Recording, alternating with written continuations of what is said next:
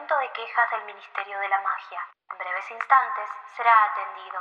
Para atención a brujas y magos, marque uno y medio. Para atención a squids, marque 3 y 2 tercios. Para atención a criaturas, marque infinito. Si usted es mago, corte y en breves instantes olvidará esta llamada.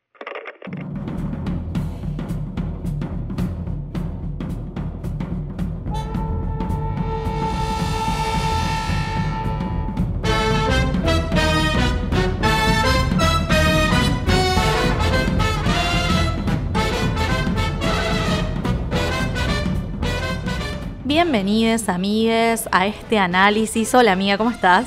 Hola amiga, sí, ay por favor, qué emoción, eh, esto que se nos viene por delante, va a estar Por largo. favor, sí, va a ser un análisis muy largo que aparte hicimos en colaboración con nuestros oyentes. Ay, sí, Eh, va a haber otras voces el día de hoy, así Qué que eso está muy bueno. Gracias a todos por participar, sí. Exacto, gracias a todos.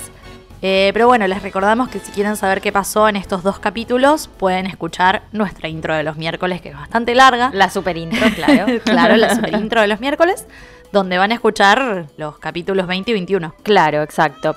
Eh, y también queremos recordarles que pueden seguirnos en nuestras redes, somos arroba las quisquillosas en Instagram, y ahí van a encontrar no solo lo que vamos analizando en el podcast, sino también las cositas hermosas que estamos vendiendo en nuestras quisquirremes y nuestras cositas. Y somos también arroba las quisquillosas bajo en TikTok, que también estamos subiendo videitos y subiendo cositas que a veces nos dan en Instagram, así que vayan por ahí también. Yes. Y tenemos además un cafecito para que puedan aportar a este bellísimo podcast. Ay, sí, gracias también a todos los que dan. Gracias a quienes nos dan cafecitos también. Lo encuentran en nuestro link de links en la bio con nuestras plataformas para escucharnos. Ujú. Y ya que hablamos de plataformas, nos ayudan muchísimo siguiéndonos en Spotify, en Google Podcast, en iTunes, donde sea que nos escuchen. Donde estén. Exacto. Así que arranquemos y vayamos ya al departamento de misterios. Yes.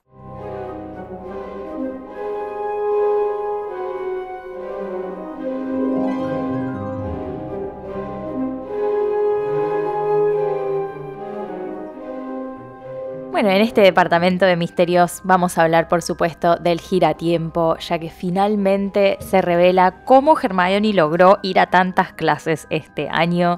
El gran Eh, misterio de el este gran libro. misterio, claro. Eh, nos vamos a referir hoy solamente al giratiempo, ya que como les anticipamos en el Instagram, a quienes estuvieron en el vivo que hicimos, donde leímos estos dos capítulos, les leímos a todos eh, estos capítulos, eh, les estuvimos contando que vamos a hacer un especial, ¿no? Un episodio especial sobre viajes en el tiempo que va a estar tremendo y Yes, muy bueno. Así que exactamente. ahí vamos a meter todas las cosas más eh, en profundidad. Tal cual. Por eso ahora nos vamos a limitar a hablar del objeto giratiempo. Ajá. Y no vamos a profundizar tanto en la lógica del viaje en el tiempo en la saga, ya que, bueno, Ajá. lo vamos a dejar para el especial. Bien. Así que empecemos diciendo que un giratiempo es básicamente un objeto mágico que permite retroceder en el tiempo y tiene la apariencia de un reloj de arena pequeño y retrocede una hora por cada vuelta que le des. Ajá. Y la primera vez que se menciona el giratiempo es como decíamos en el capítulo 21, cuando Dumbledore le tira estas indirectas a Hermione diciéndole Claro. como hay que ganar tiempo, guiño, guiño. Em, y bueno, nos enteramos de que a Hermione le dieron un giratiempo a principio de año para poder asistir a todas estas clases y hacer esta locura. Claro. Eh, y lo que dice Hermione es que prácticamente Minerva, no sé, tuvo que mover cielo y tierra para que le den un giratiempo a esta piba. eh, porque no es algo, una cosa que se le da a cualquiera para hacer cualquier cosa. O sea, tenés que tener No, claro. eh, un aval. Claro, claro, el uso del giratiempo y en realidad todo lo que es el estudio del tiempo en el mundo mágico está recontra regulado, muy regulado, lo regula el Ministerio de la Magia Eh, y en el Departamento de Misterios, en el de ellos, no en este, ah, No acá. claro, se estudia el tiempo y las consecuencias de viajar en el tiempo, con carpa en este también, Eh, Claro. qué sé yo. No sé si acá no se estudia, pero bueno, en ese departamento de misterios estudian el tiempo. Entonces, bueno, Minerva tuvo que escribir mil cartas al ministerio explicando cómo, bueno, para quién sería, eh, para qué lo usaría, por qué se lo merece. Claro, claro. Eh, yo me imagino a la gente del ministerio recibiendo esas cartas diciendo, hermana. Hay tantas Qué cosas, ganas. claro, y para esto. Claro. Bueno, dásela. Sí, ya fue. Ya fue, decirle que sí, dale, está insoportable. Sí, sí, sí. ya mantengo 300.000 cartas de esto. claro. Me tiene harto. Em, pero bueno, la verdad que sí, o sea, nadie tuvo tanta gana de estudiar nunca en la historia del mundo mágico. O sea, Claro, que claro. para mí capaz es como, bueno, vamos a ver si, si superamos algún récord, algo así, vamos a dárselo. sí, capaz entra al récord Guinness, no sé. Claro. Y bueno, justamente, o sea, es un objeto muy peligroso. Tienen una razón, digamos. Si no se usa bien, eh, puede ser desastroso. Pero bueno, Minerva le hace jurar a Hermione que no le va a contar a nadie que lo tiene. Porque, como decíamos en otro episodio, imagínate, no sé, Harry queriendo volver al partido de Quidditch, no desmayarse. Ay, no, por favor, qué Eh, insoportable. Me mato. Así que, bueno, dentro de estas reglas que sabemos que existen para el uso del giratiempo, Ajá. la señora señala cuatro, que son que el cuerpo envejece al mismo tiempo que se haya viajado al pasado, que si eh, te, te cruzas con alguien, eh, sus vidas pueden cambiar por completo, Ujú. Que si se viaja más de cinco horas al pasado, el tiempo puede verse afectado, o sea, Sí. como que el límite serían cinco horas, Ajá. y, y que no se puede ir al futuro, o sea, solo para el pasado. Bien. Y también dice que los giratiempos se usan generalmente para cambios triviales en el tiempo, eh, como Hermione que lo usa para poder hacer 50 materias en un día, porque justamente el peligro recae en hacer cambios mayores. Claro, digamos, claro, No puedes claro. hacer cosas no triviales. Matar a. Hitler, la típica. Claro, tal cual. La tal típica. cual. Em, Imagínate. De hecho, Hermione le dice a Harry en este capítulo que pasan cosas terribles si te metes con el tiempo. Eh, dice que hay magos que se atacaron a sí mismos, por ejemplo, y mataron a sus versiones pasadas o futuras. Entonces, eh, por eso es tan importante esto de que no los vea nadie y por eso refuerza tanto y de no hacer nada más que lo estrictamente necesario. Claro. ¿no? Claro. Y algo interesante que leímos que en realidad fue interesante para mí, porque cuando estaba leyendo el capítulo me quedé con la duda, es que en el libro, cuando el giratiempo se utiliza, Ajá. como lo vemos en este capítulo, lleva a la persona a la ubicación donde estaban presentes en el momento al que fueron, digamos. Claro, en el momento en en, la que versión- estaban en ese momento. en esa hora, claro. Y en la versión de la peli deja a la persona en el mismo lugar eh, en que lo están utilizando. Entonces, en el libro, ellos aparecen en el vestíbulo, que Claro. es donde ellos estaban cuando... Cuando eran las cuando 7 de la eran las siete y eh, media. eran. las 9, Las porque nueve, las nueve eran menos- tres horas. Sí, eran Claro. tres horas. Y en la película ellos retroceden como que ven todo en cámara rápida para atrás, pero ellos siguen en la enfermería. Siguen en el salen. mismo punto. Sí, sí, exacto. De hecho, Eh, esto no. como que un poco te da esa sensación a traslador, ¿no? Pero, Sí, pero para atrás, pues también por lo, lo que pasa cuando, cuando lo accionan, ¿no? Él siente Sí. como que se le levantan los pies y todo eso, pero hacia atrás. Y Claro. el traslador es como hacia adelante. Ah, Claro, es medio, es medio extraño, pero es un poco la misma mecánica. claro. Nosotros siempre tenemos más frescas las pelis. Claro. Eh, entonces cuando yo leía que aparecían en el vestíbulo fue como, guay. Sí, sí, sí. ¿Por qué aparecieron ahí? y bueno, leí esto y todo tuvo sentido. O sea, fue Eh, una buena claro, explicación, me quedé conforme. Eh, y bueno, después en 1996, en la batalla del Departamento de Misterios, eh, que falta todavía para nosotras, pero Falta, falta. sabemos Ya que se destruyen todos los giratiempos que había, así que bye bye viajes en el tiempo, adiós para siempre. Nos vimos en Eh, Disney. de hecho, la señora escribió que para ella fue medio un problema, ¿no? Todo el temita de meter los viajes en el tiempo, que le salió el tiro por la culata, o sea que la piloteó. Claro. pero que no tuvo tan bien. Porque como nada, si lo usamos una vez, ¿por qué no usarlo siempre? ¿Entendés? ¿Por qué no resolver todo con el giratiempo? Con el mismo recurso, Eh, exacto. Claro.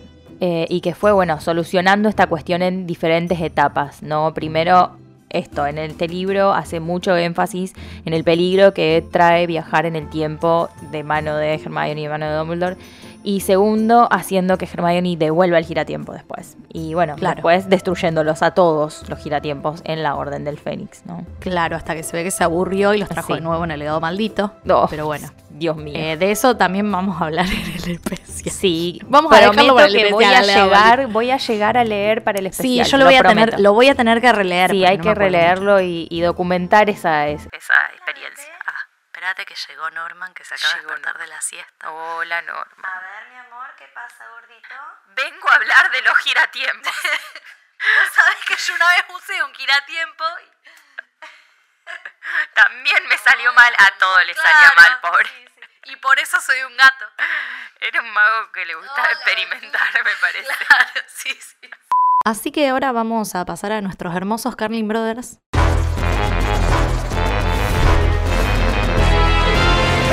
Brother! Porque ellos tienen dos videos en los que hablan sobre giratiempos. Ajá. Y el primero del que vamos a hablar es sobre el funcionamiento de este objeto. Sí, Ben arranca explicando en un principio acerca de los viajes en el tiempo, eh, el principio de autoconsistencia de Novikov. Eh, dice que cualquier cosa que suceda como consecuencia de un viaje en el tiempo es algo que ya sucedió de todas maneras. Eh, exactamente como pasa en este, en este capítulo. Ajá. Es decir, que cuando volvés en el tiempo, todo lo que haces en el pasado ya sucedió antes de que viajaras en el tiempo, ya es parte de, de la línea temporal, ¿no? Claro. Eh, lo vamos a abordar en profundidad en el especial, pero bueno, es importante este principio porque es el que rige en este capítulo completamente, ¿no? Eh, justamente por la vuelta de- de- del Patronus. Claro, y lo que está bueno de esto es que podés ir viendo un mismo acontecimiento desde diferentes puntos Ajá. de vista, desde fer- diferentes momentos, si Ajá. se quiere. Y se diferencia de otras formas de viaje en el tiempo, como la del efecto mariposa, por ejemplo, en el que sucede una cosita pequeña Claro. y eso cambia la historia por completo y como que crea otra línea temporal distinta, digamos, Ajá. como que crea otra historia. Eh, pero igualmente tenemos muchas preguntas y ven también. Obvio. Y la principal es cómo funcionan los giratiempos. Eh, necesitamos esta información además, Please. por favor. Claro.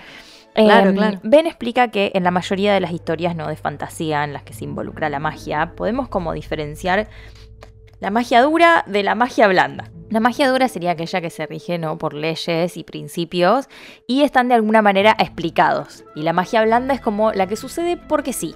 po- Porque El hay magia de un por- hechicero lo Claro, hizo, porque hay magia de por medio y ya está, no hay explicación para esto. Claro, Es medio por- tautológico. Sí. Pasó porque es mágico y es mágico porque es mágico. Claro.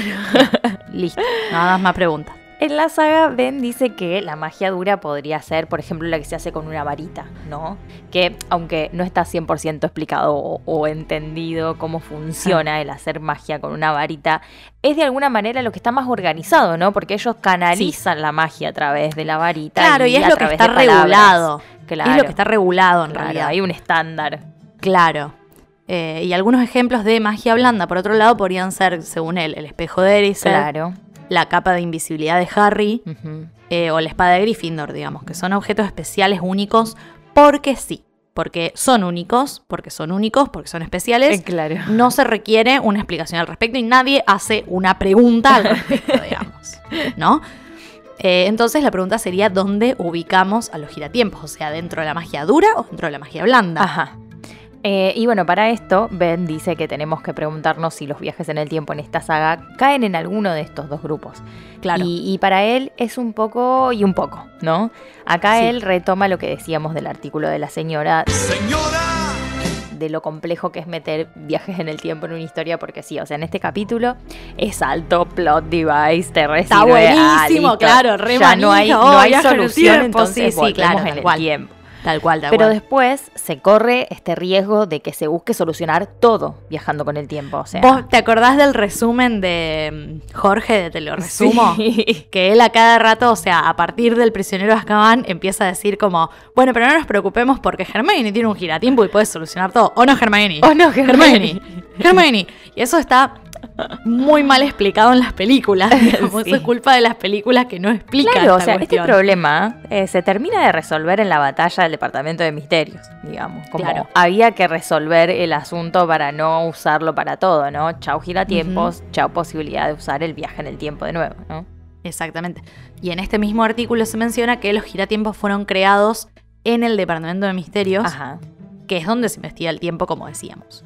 El profesor Saúl Crocker es el que investiga este tema y dice que se ha logrado capturar, por así decir, un encantamiento capaz de volver en el tiempo una hora dentro de pequeños relojes de arena que se pueden llevar en el cuello y girar según la necesidad del mago o bruja. Messi. O sea, Better Listo, Call Saul excelente. para tener tu giratiempo. Maravilloso invento. Y esto para Ben sugiere que el poder, digamos, como la, el crudo de viajar Ajá. en el tiempo, digamos, se puede poner adentro de algo, digamos. A En este caso, de este estos objetos, claro. que son los giratiempos. Y en este caso los podríamos ubicar en la categoría de magia dura. Claro. Una explicación. Claro, claro. Em, porque en realidad los giratiempos no crean su propia magia. O sea, no son Claro. únicos y especiales en sí mismos. Son simplemente contenedores ¿no? de otra cosa. Claro. Em, y Ben, por ejemplo, los compara con otras capas de invisibilidad, ¿no? Que sabemos que existen en la saga, que están Claro. hechas, no sé, de pelo de demiguys, que tienen un encantamiento desilusionador, pero que no son invisibles por sí mismas, ¿no? Eh, como sí lo es la de Harry, eh, Claro. que lo sabemos, que es la posta. Entonces, si vos te pones una capa hecha con pelo de demiguys, ok, sí, sos invisible, pero tiene una explicación. Podemos decir Claro. el por qué, por qué sos invisible. Eh, tiene Claro. un razonamiento. Claro, entonces la pregunta sería como, ¿qué sería el demiguise de los giratiempos, digamos? Como, Claro, ¿qué ¿cuál es el núcleo? Sí. Claro, ¿qué usan estas personas en el Departamento de Misterios para poder insertar Ajá. este encantamiento en los giratiempos? Y acá nos, nos vamos de nuevo a la Orden del Fénix, que entramos al Departamento de Misterios, vemos que hay una sala del tiempo, específicamente. Y si recuerdan, hay una especie de frasco o contenedor em, donde hay un pajarito que va atravesando todo el proceso de la vida en loop. Sí. ¿no? Como del huevo, se rompe el huevo, nace el pajarito, se muere el pajarito, huevo y así. Y cuando Hermione ataca a uno de los mortífagos, él cae en este frasco y su cabeza se empieza a rejuvenecer, ¿no? Sí. Y va atravesando este mismo proceso vital que el pajarito, como eh, se ve la cabeza de bebé, va creciendo la cabeza, vuelve a ser bebé, va creciendo, va creciendo, vuelve a ser bebé. Ay, no, es una, una locura este, esa Es escena. una o locura sea, y lo más loco es que al no haberlo visto en la película solo nos queda nuestra, Nuestra imaginación, imaginación, que no es poco. Sí, sí. Es ¿No? todo- siempre todo es mucho más creepy de lo que se ha mostrado en las pelis. Exacto, Se ha suavizado sí. un poquito, me parece, para que no estemos traumatizados a los Sí. 15 años. Pero Eh, yo me enojé cuando no lo vi en la película. Sí, ese departamento Porque de misterio la fue verdad que estuvo cosa, re bueno.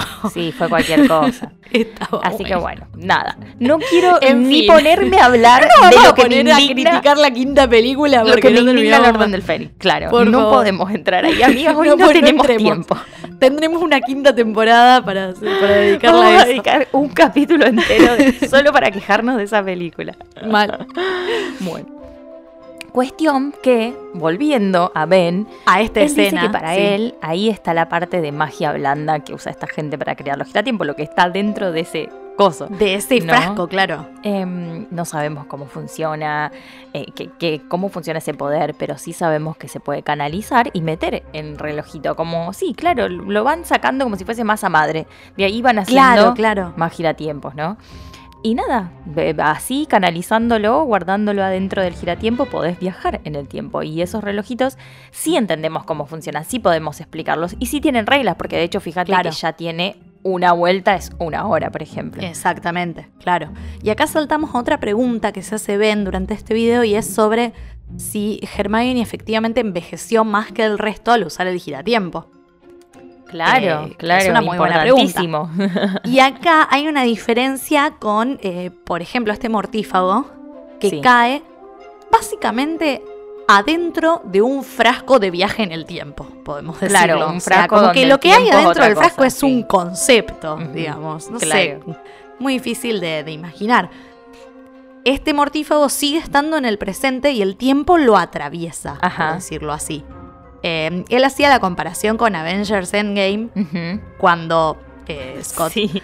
eh, se vuelve bebé y dice, Sí. eh, vos hiciste que el tiempo pasara a través de Scott. Claro, No claro. hiciste que Scott atravesara el tiempo, lo hiciste al revés. Claro. Es, es lo mismo, en cambio, Hermione se mueve junto con el tiempo. Ay, te amo, ¿No? Hermione. Entonces para ella esa hora que retrocede es una hora más de vida por más que esté en el pasado. Exacto. Así que bueno, llegó la hora de la matemática, acompáñennos, ayúdennos Ah, sea. a chequear todos Algo en estos lo que no datos, si somos muy buenas, ganas. pero bueno. Eh, claro. Vamos a ver un poquito mejor el tema de los horarios, ¿no? Que ya, ya hemos hablado de esto, pero vamos a hacer Sí, el sí. cálculo, ¿no? Em, un ejemplo de horario de Hogwarts nos da siete periodos, digamos, de 45 Claro, como minutos módulos, por horas cátedra, Módulos, como claro. querramos llamarle. 45 minutos por día los módulos. Eh, Ron y Harry hacen nueve materias. Que sería como lo normal, podríamos decir. Sí, lo normal para un haciendo, tercer año, claro, para digamos, un claro. curso. y Hermione está haciendo las 12, ¿no? Eh, si lo calculamos en base de un promedio semanal, ponele, tenemos 7 periodos por día, 5 días por semana, o sea, 35 periodos por semana. Eh, 9 materias, divididas en 35 periodos, nos da 3,89 por periodo, o sea, vamos a redondear 4 periodos por materia por semana. Ujú. Eh, con 45 minutos por periodo, entonces tendríamos un promedio de unas 3 horas por materia, ¿no? Por semana. claro. Pero Hermione tiene 3 clases más que Ron y Harry, por lo que tiene unas 9 horas de más por semana. Claro. Eh, incluso después, aunque después de dejar adivinación, igual se, se reducen a 6. O sea, ahí hay Pero pasado sigue una siendo diferencia. 6 horas más, claro. Claro. Asumiendo entonces que el año escolar tiene, suponete, unas 36 semanas de clases Sí. activas, sin contar vacaciones, sin contar Claro. eh, fines de semana y qué sé yo. Ella hizo tres materias más durante 28 semanas y dos materias más por unas 8 semanas más o menos. Claro. O sea que habría acumulado unas 292 horas extra. Eh, básicamente unos 12 días más. Claro, redondeando, no está exacto. que redondeando. más sí, sí, está todo muy aproximado porque Eh, era todo con decimales. Además, chicos, no se sabe que si ella habrá hecho otra cosa en algún momento, lo ha usado para otra cosa. Solo con claro, clases. sí, exacto, deducir. exacto. Sí, Em, además, los giratiempos solamente retroceden en tramos de 60 minutos. Eh, por lo que, o sea, probablemente ella repite una hora completa cada vez que toma una clase adicional, no solamente 45 minutos. O sea que esos Claro. son 15 minutos de más. claro, Em, sí, sí. Eso también pensando, ¿no? Lo que decíamos, que no lo usó, por ejemplo, para dormir. eh, o estudiar, o bueno, salvar un prófugo en este caso. Y un hipogrifo, claro, sí, sí. Em, Para salvar sí, el mundo. para salvar el mundo. Pero si el giratiempo solamente retrocede horas enteras, entonces hablaríamos de unas 8 horas adicionales a la semana durante dos asignaturas y casi 12 horas extra durante tres asignaturas, lo que nos da más unos 16 días, ¿no? no un poco más, digamos. Sí. Eh, respecto a esto surge otra cuestión. Porque ella, recordemos, que estuvo Ajá. petrificada en algún momento entre la primera y la segunda semana de marzo del 93, Claro. en la Cámara Secreta, y las mandrágoras estuvieron listas a fines de mayo. Entonces ella estuvo petrificada durante unos dos meses. Claro, Si asumimos que la petrificación detiene el envejecimiento, podemos pensar que es cuatro semanas más joven claro. en ese caso. O sea, estoy un poco perdida igual con tanto Sí, número. sí, yo la verdad es un que montón. esto- Eh, lo, lo- confiamos en la gente de, de- Confiamos de la diosa del cálculos. internet que ha hecho muchas cuentas. Elijo creer. Eh, además me cierra que con Sí, toda la sí. suma tenga un tiempo de más ella y, Claro. y, y bueno, esto de las mandrágoras igual es un misterio, ¿qué te voy a decir? sí, Eh, sí, sí. Pero bueno, otra cosa que dice Ben es que quizás ella no fue la única estudiante en Hogwarts que usó un giratiempo. Porque también conocemos a otras tres personas que hicieron 12 owls cuando estuvieron en el colegio y son Bill y Percy Weasley y Barty Crouch Jr. Datazo. para nuestra sorpresa. Claro. Em, claramente esas personas tienen que haber tenido algún tipo de ayuda. Pero por favor. son 12 owls. Todas bien, o sea. Em, lo que nos lleva a otro video de los Carlin Brothers, obviamente, amores, Ya no, de nuevo no. No de nuevo, decía. en el que se pregunta si ellos también tenían un giratiempo. La verdad que es una pregunta muy válida. Nosotras compramos todo, además. ¿qué Sí, sí, compramos lo que, lo que sea que ellos digan, lo compramos.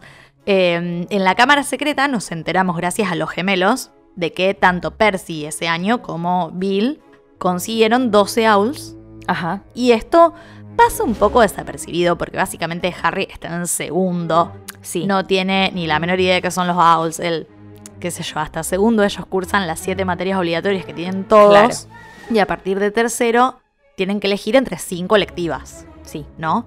Eso un total de 12 materias. Y a partir de sexto, y a partir de los resultados que vos tengas en los AULs, podés elegir dejar alguna materia en base a lo que vos quieras hacer después del colegio, digamos, Sí. a tu futura carrera. Entonces, Bill, Percy y Barty Jr. aparentemente hicieron las 12 materias de tercero a quinto año Claro. como mínimo, porque tienen 12 AULs. Sí, qué flasheros, o sea, Sí. son unos son intensos. Unos cabezas. Eh, unos cabezas. Sí. Pero bueno, como sabemos gracias a Hermione, es imposible, chicas, hacer 12 Es materias en el mismo año y no volverte loca. Sí. A menos que tenga un giratiempo. O sea, ¿cómo haces si no?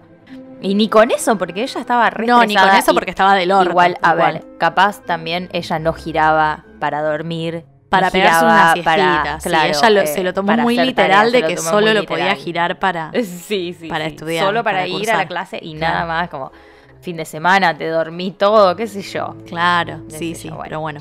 Nada, ella termina de- de- renunciando directamente, decide cursar 10 materias, eh, que valga la aclaración, siguen siendo más de lo normal, Recordemos pero que bueno, un poco más claro. a los estándares Es de.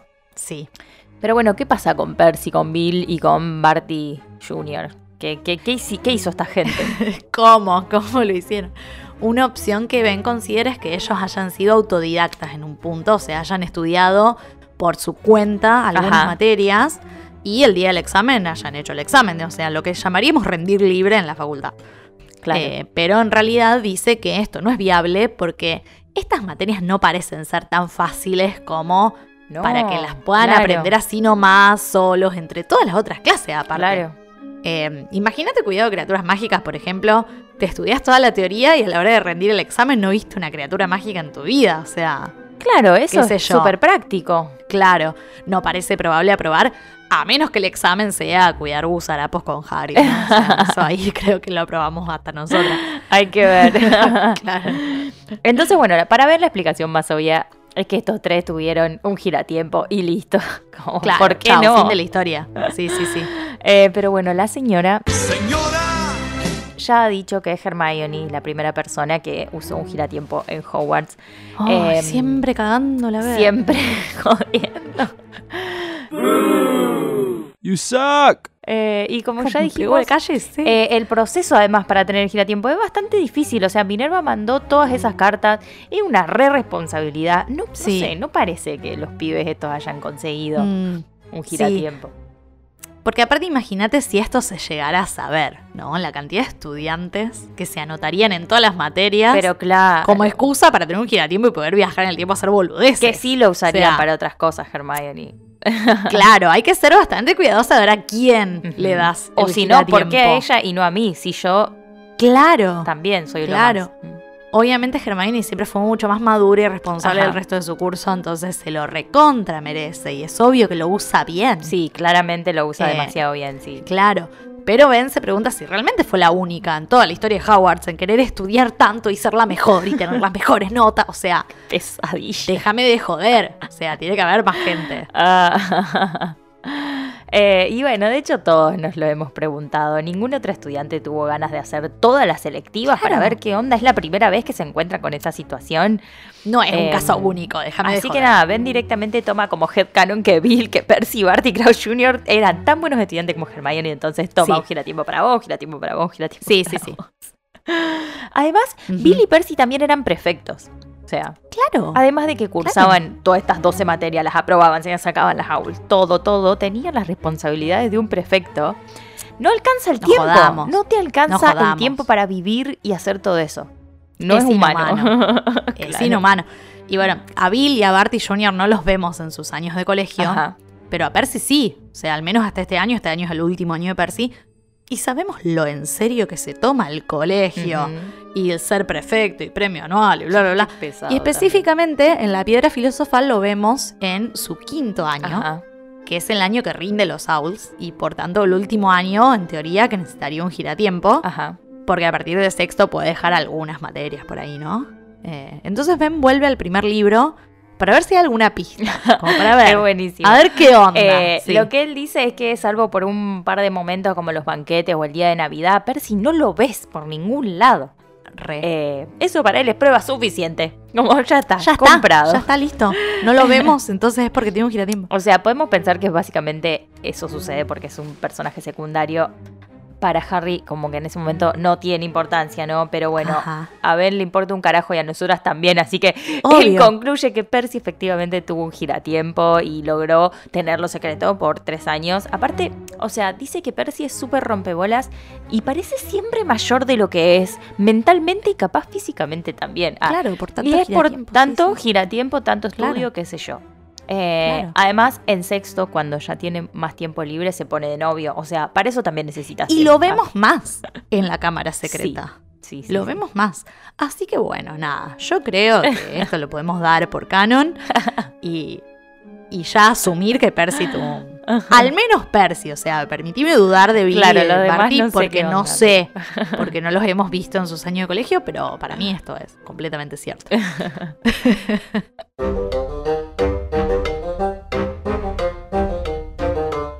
Bueno, llegamos a las preguntontas de este Yes. capitulazo, por Dios. Eh, bueno, nada. Eh, ¿Te toca a vos, amiga? ¿Me toca a mí responder? Sí. Yay. Sí, tengo preparado un jueguito para ok, vos. bien. Un juego. jueguito salido de TikTok. Bien, amo. Sí, por favor. que todavía no lo hicimos. Vamos a tener que grabarlo. después. dale, dale. Sí, sí, sí. Eh, Pero bueno, tengo eh, para que hagas un ranking de personajes de Harry Potter. Amo, amo, amo, amo. Esta Qué vez, difícil. o sea, en TikTok son 5, pero acá vamos a hacer 10, porque nos gusta Dale. hacer las cosas largas. Da- por extensas. supuesto. Y bueno, la condición, obviamente, para quienes no tengan TikTok y nunca lo hayan visto, es que eh, no puedes, o sea, yo voy a sacar personajes de una bolsita random, al azar, y ella y Eli los va a tener que ubicar del 1 al 10 y No, no, va no. a poder cambiar de lugar una vez que ya estén ubicados. No, es un montón. Esa es como la dificultad. Así que, bueno, eh, los vamos a ir anotando para que no nos perdamos y todo. Yo tengo acá los papelitos. Sí, acá me estoy anotando En mi sobre de Hogwarts. me estoy anotando todo. eh, Está muy bien. Bueno, yo ya voy a sacar el primer. ¡Uy, qué hermoso el primer personaje que ha salido! Oh, Dios. Amo que esto es muy sorteo old school. Es hermoso. Es muy sorteo, sí, Salen yo como unos papelitos. 40, 50 personajes. Eh, y el primero es Gilderoy Lockhart. Linderoy. Hola, mi amor. Eh, uy, qué difícil. Pará. Esto es un top 10. Es Yo- un top yo, 10. Claro, voy Sí, a dejar exacto. 10, 9 y 8 para las, las peores. eh, Las peores lacras. Las de la peores historia. lacras, claro. eh, porque ya me parece que 5, 6 y 7 son puntos medios. Ok. Eh, y 4 y 3 me parece que ya es high y 1 y 2 por Ahí supuesto. y mucho uno y más. dos los más. Eh, yo a Gilderoy sí. lo estimo bastante, eh, pero no Same. voy a decir que es como, uy, bueno. Tampoco sí, te sí. amo, claro. Así no que es un personaje. yo lo voy a dejar en el 7. Estamos. Vamos a sacar otro papelito. A ver. Qué divertido esto. Marcelito, estás ahí. eh, Parvati Patil. Parvati. Eh, hoy me interesa menos. ¿no? Como que me Es cae mejor Gilderoy tu que. Parvati, así que. Claro. La puta madre. Eh, Ya empezamos mal. Bueno, no, igual todo bien. No, no le voy a, no la voy a poner en un 8 porque no, no la detesto. Así que vamos a dejarla en el 6. Dale. Vamos con otro. Ah, Ginny. Ginny, mi amor, hola, ¿cómo estás? Bombona hermosa de nuestros corazones. Em, eh, y yo voy a tener que ponerla. eh, Qué nervios. En el. No, bueno, eh, le voy a dejar el 4. Perfecto.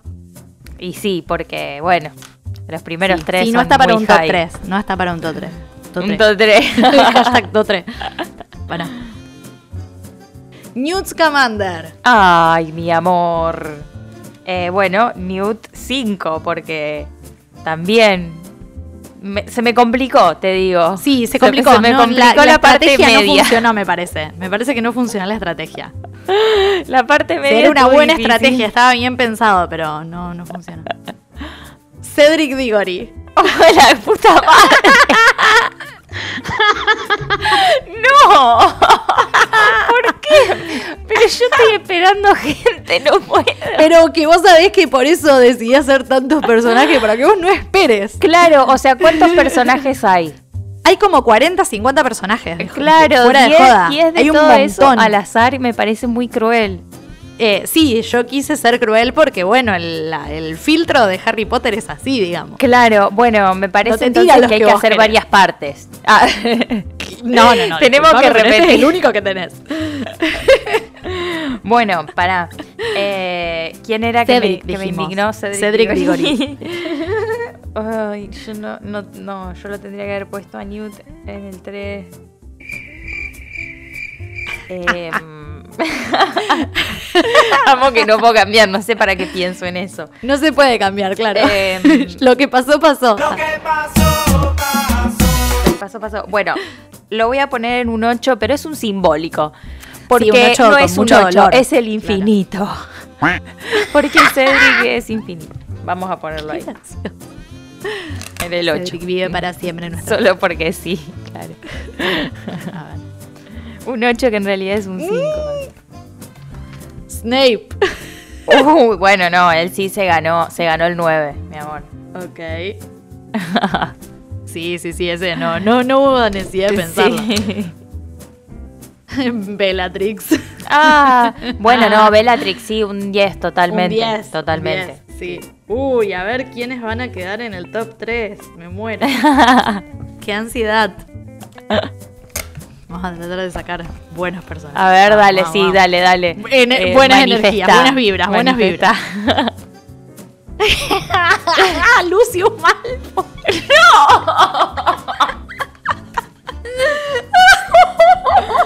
No, no, no, no. Me niego. No,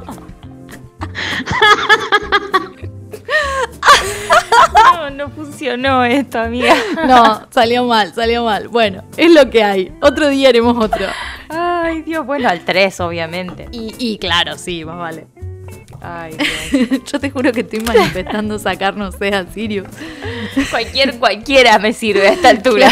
Me sirve cualquiera. Ay, no. Pomona. Ah, bueno, todo bien igual, pero no es un 2, Pomona, pero... Ay, no, si- claro, si por eso la tengo que poner de luchadora, la voy a poner. Así que a- a- ahí a defender el podio, Pomona. Porque En bueno, a menos que en el 1 salga, qué sé yo.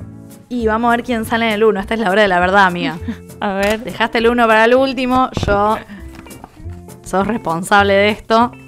Qué dolor. no tengo ganas de por Dios. En my misery. El profesor Vince.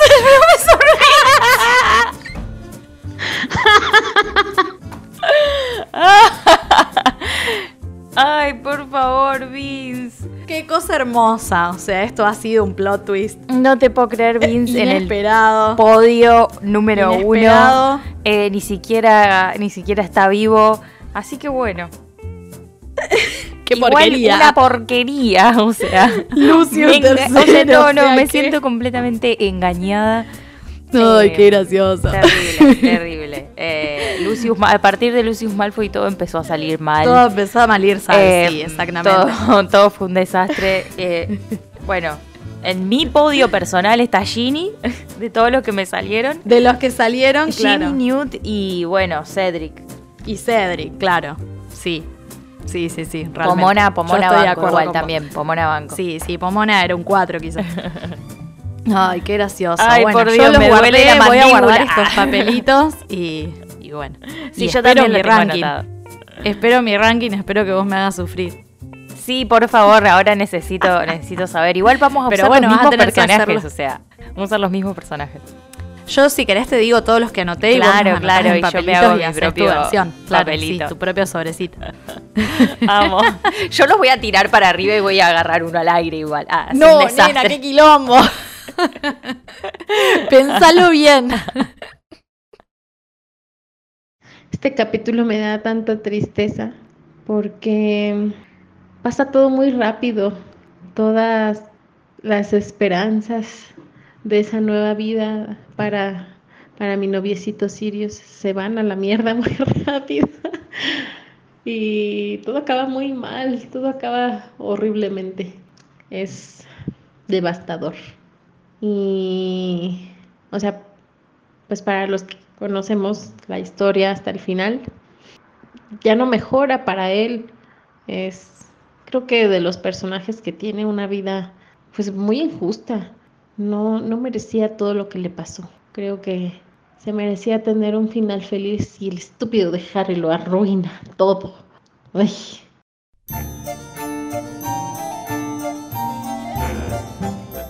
Bueno, con este audio de Inés podríamos arrancar hoy quejándonos un poco sobre Sirius eh, y de, de lo poco que dura esta, esta imagen hermosa de Harry Sí. viviendo con Sirius. Es verdad, me da una tristeza. A mí también me genera Sí. como una tristeza. Sí, mal. Como que ellos tienen un momento hermoso, ¿no? Al principio del capítulo 20, el, el beso del dementor.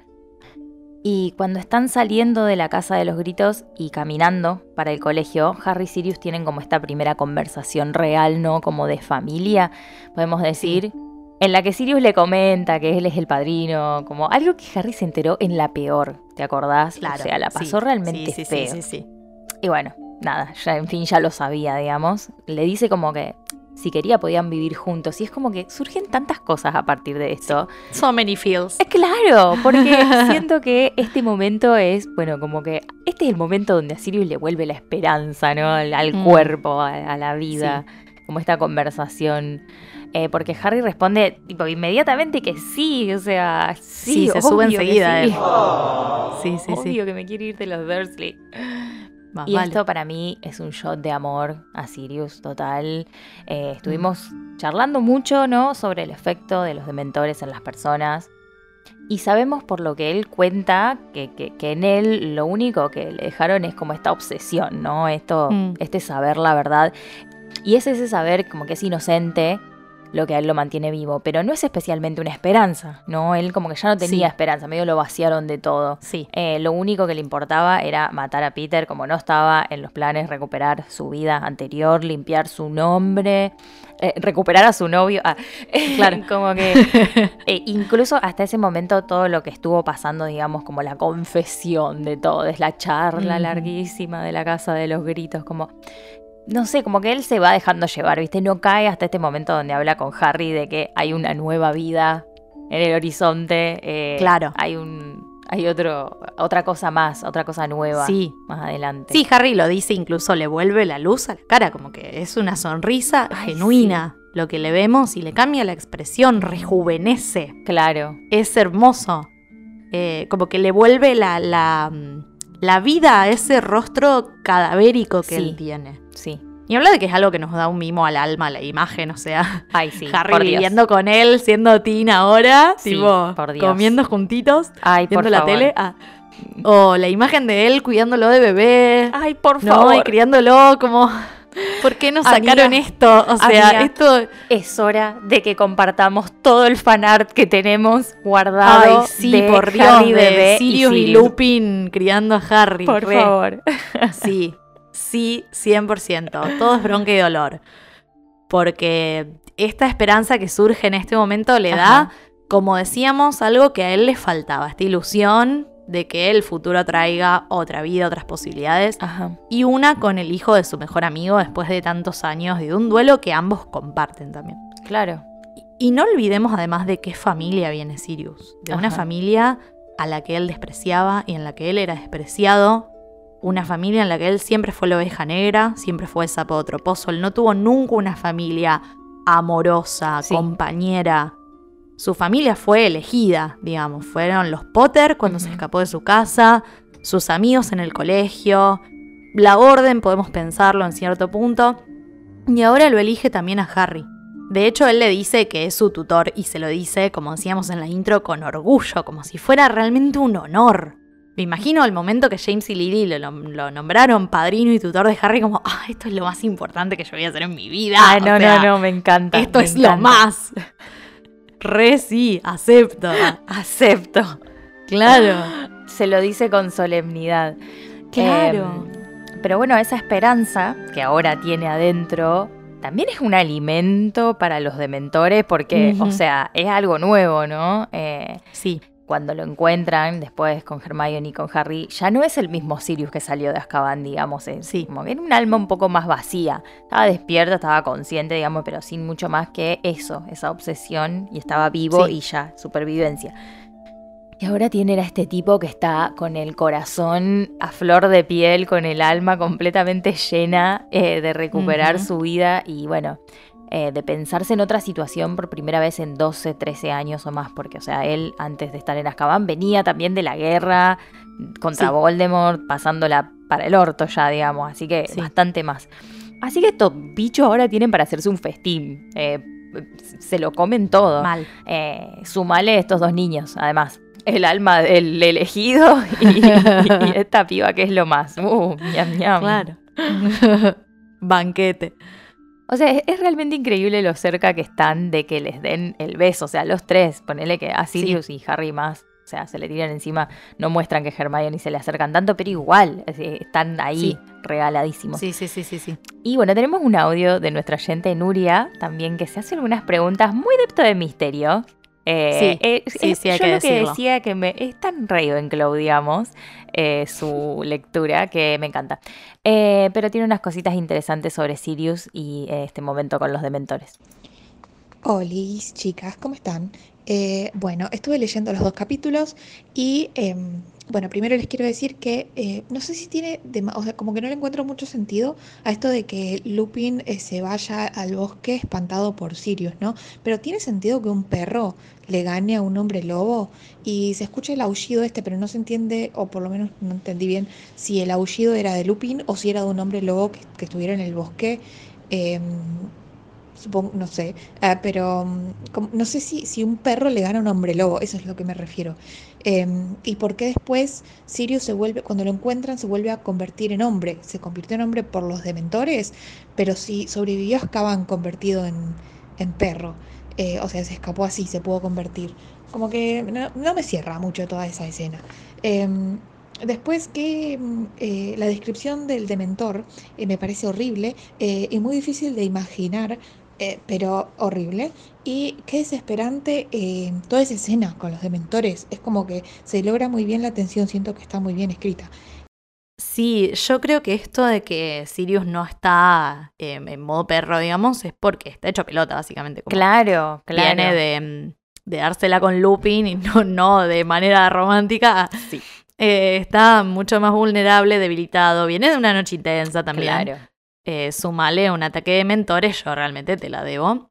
A mí me duele también toda esta secuencia que vive Sirius, más allá de la injusticia inicial de que esta historia haya quedado Sí, como sí, claro, atrás, claro. con tan poca investigación, sin Partando juicio, o de sea, la esto- base, ¿no? Claro. Claro, que yo ya te deshumanizo un poco, que surja una esperanza en un momento y desaparezca. Al toque. Como de cines, como desapareció. Sí. Listo. No sé si tienen 15 minutos de estar felices porque Sí. van a vivir juntos con Harry y de repente todo es horror de nuevo. y pasa todo tan rápido. Se va todo al carajo tan rápido que en un momento está sonriendo con la sonrisa más hermosa de toda su vida y al siguiente está peleando con su mejor amigo para alejarlo de los chicos. O sea, Sí, es un segundo. claro, y, a- y se despierta y está encerrado. Ay, claro.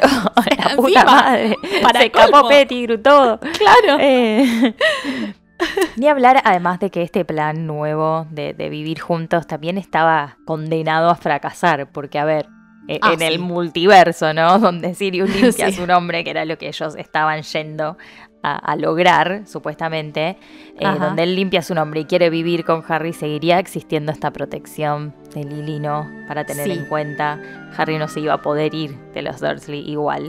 Lo siento. Claro. Claro. Sí, sí. y bueno, esto lo menciona una de nuestras oyentes, Vicky, también, y nosotras coincidimos en que Dumbledore iba a tener que sacar a la luz este temita de la protección. Claro. Hubiese salido. Sí, va a tener que dar explicación. Claro, claro. Eh, y bueno, tampoco hubiese salido bien, digamos. O capaz hubiese dicho no. No, Pero porque no. ¿por qué no? Pero porque, porque, lo porque digo no. yo. Porque lo digo yo. Pero yo soy tu- su tutor, no me importa. Todos saben quién manda en esta school. Bueno, igual yendo con un universo donde Sirius limpie su nombre igual. Sí. Y salga la verdad a la luz, porque, o sea, esto también implicaría que aunque sea podría verse con él durante el verano, ¿entendés? Aunque no vivan juntos. No claro, sé, sí, como qué sé yo, se juntan los fines de él semana, sería un poco más no libre sé. de, esta- de salir a la calle, ¿entendés? Claro. A los Dursley no les gustaría mucho, pero bueno. Pero sería Eh, hermoso que lo pase a buscar Pero así en como moto. se va una semana. Sí, Se mueren, Pero aparte, así como se va una semanita lo de los Weasley. Claro, un- claro. Un fin de semana lo decir, dale, no, no jodamos. Claro. Eh, no, y ya que estamos ya que pedimos, y bueno, es el momento de, de hacer pedidos, también agregaría universo. eh, un universo donde la rata inmunda de Peter sea el único condenado y el único juzgado, pero bueno, nada. En nuestra realidad, Sirius también tiene que lidiar con esto de que Peter se escapó y a él le toca tomar una decisión Claro. en el mismo momento. Y claramente no lo duda ni un segundo, él va a Lupin, Sí, a su transformación y a cuidar a Harry. inmediatamente, y, sí. y Peter pasa a segundo plano, ¿no? O sea, es como, bueno, ya fue. Él obviamente aprovecha el caos para escaparse. Y Sirius se entera de esto porque Harry le pega el grito, che, Sirius, eh, Sirius, Sí. eh, Peter se escapó. Peter se escapó. Y ahí se pone en marcha a buscarlo, herido como está. Y en ese contexto lo encuentran los dementores. O sea, todo está saliendo muy mal.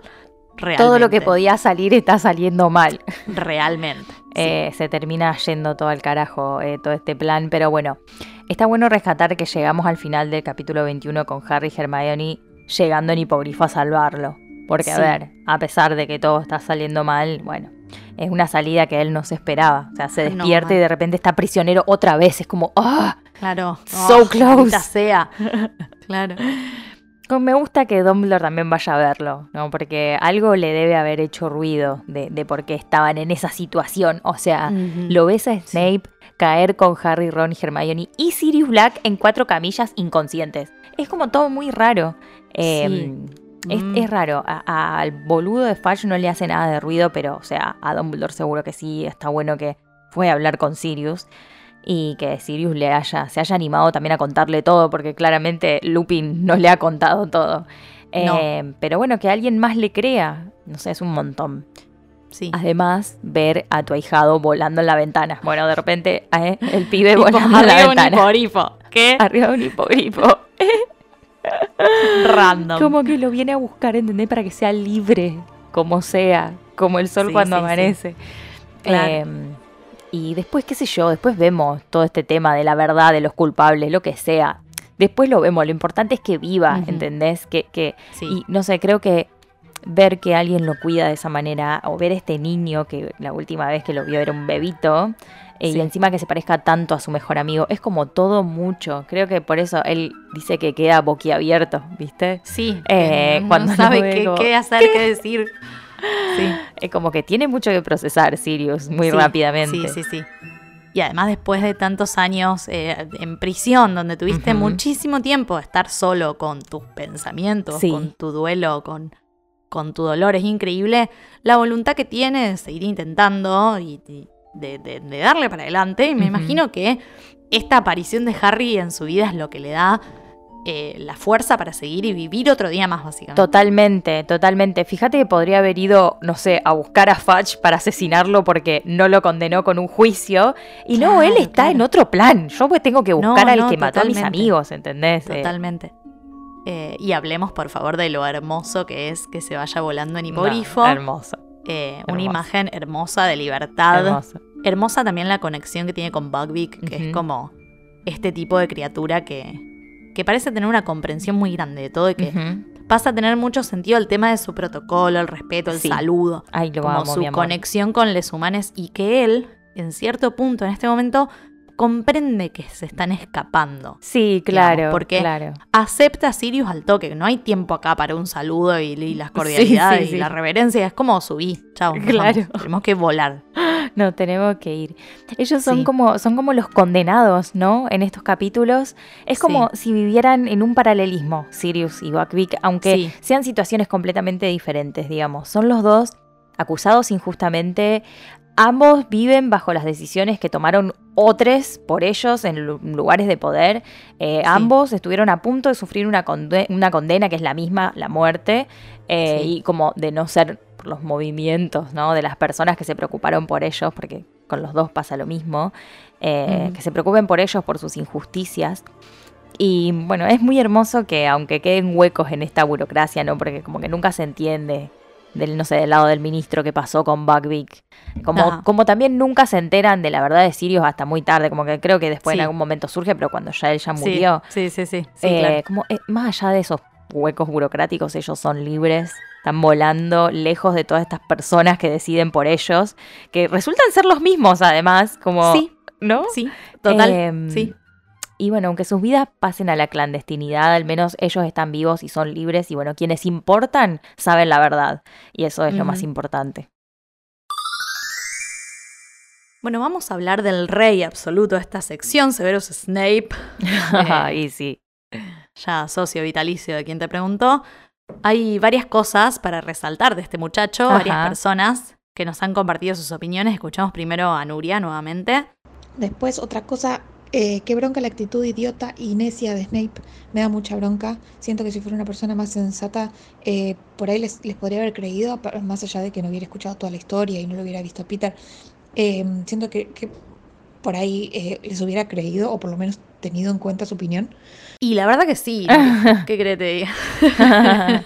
Adhiero. Ah, eh, yo igual diría que Snape, más que necio, está haciendo un sorete. Eh, porque al menos yo creo que todo lo que hace lo hace completamente consciente de que quizá las cosas no son como él las cree, pero a él no le interesan las razones que le puedan dar. O sea, él, él vio la oportunidad de vengarse de este tipo va a, va a ir hasta las últimas consecuencias para lograr que pague. O sea, Sí, ya fue, la verdad. dame un dementor y que se lo chape. No me importa nada. Eh, vamos a intentar hacer el recorrido de su punto de vista, algo que nos encanta. Ah, sí, sí, obvio. A ver, el, el tipo queda inconsciente en la casa de los gritos, se despierta en los terrenos con Ron al lado, en este estado que no se entiende bien qué onda. No sabemos cómo exactamente llega hasta el lago donde están Sirius, Harry, Hermione. O sea, no sabemos si vio a los dementores y por eso fue hasta el lago, o si escuchó gritos, o cómo se dio cuenta de que estaban ahí. Por lo que dice, cuando él llega, los dementores se están retirando y están volviendo las entradas. Entonces se entiende que no vio al patronus de Harry. Efectivamente, Harry y Hermione lo ven llegar después y llevárselos a todos. Ajá. Y de ahí se ve que lo lleva a la enfermería. A Sirius se lo entrega al ministro directamente y le hace todo este Sí. cuentito que leemos al principio del capítulo 21, como que Black hechizó a los chicos y qué sé yo, como que Claro. el asesino Claro. y el hombre lobo. ¿eh? Sí, sí, sí. Le viene al pelo que esté ahí Cornelius, que es el tipo más iluso del mundo. Y un poco pudimos charlar de esto con Diego, nuestro oyente de España, que no nos pudo mandar audio, lamentablemente, pero bueno, él nos decía que ama a Snape. Ajá. Ya se le va a pasar. No, No, mentira. Pero nos decía que mm, para él en el fondo Snape no era tan malo porque no los culpó directamente por lo que ocurrió, sino que dijo, no, bueno, están hechizados, no eran Ujú. responsables.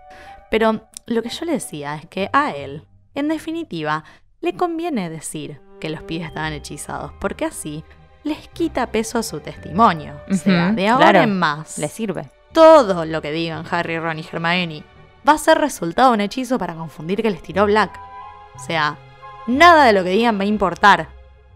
Eh, lo vemos apenas ellos se despiertan y empiezan a hablar. O sea, tanto Fudge como Poppy les dicen, no, chicos, ya está, ya pasó, están trastornados, están confundidos, como, listo.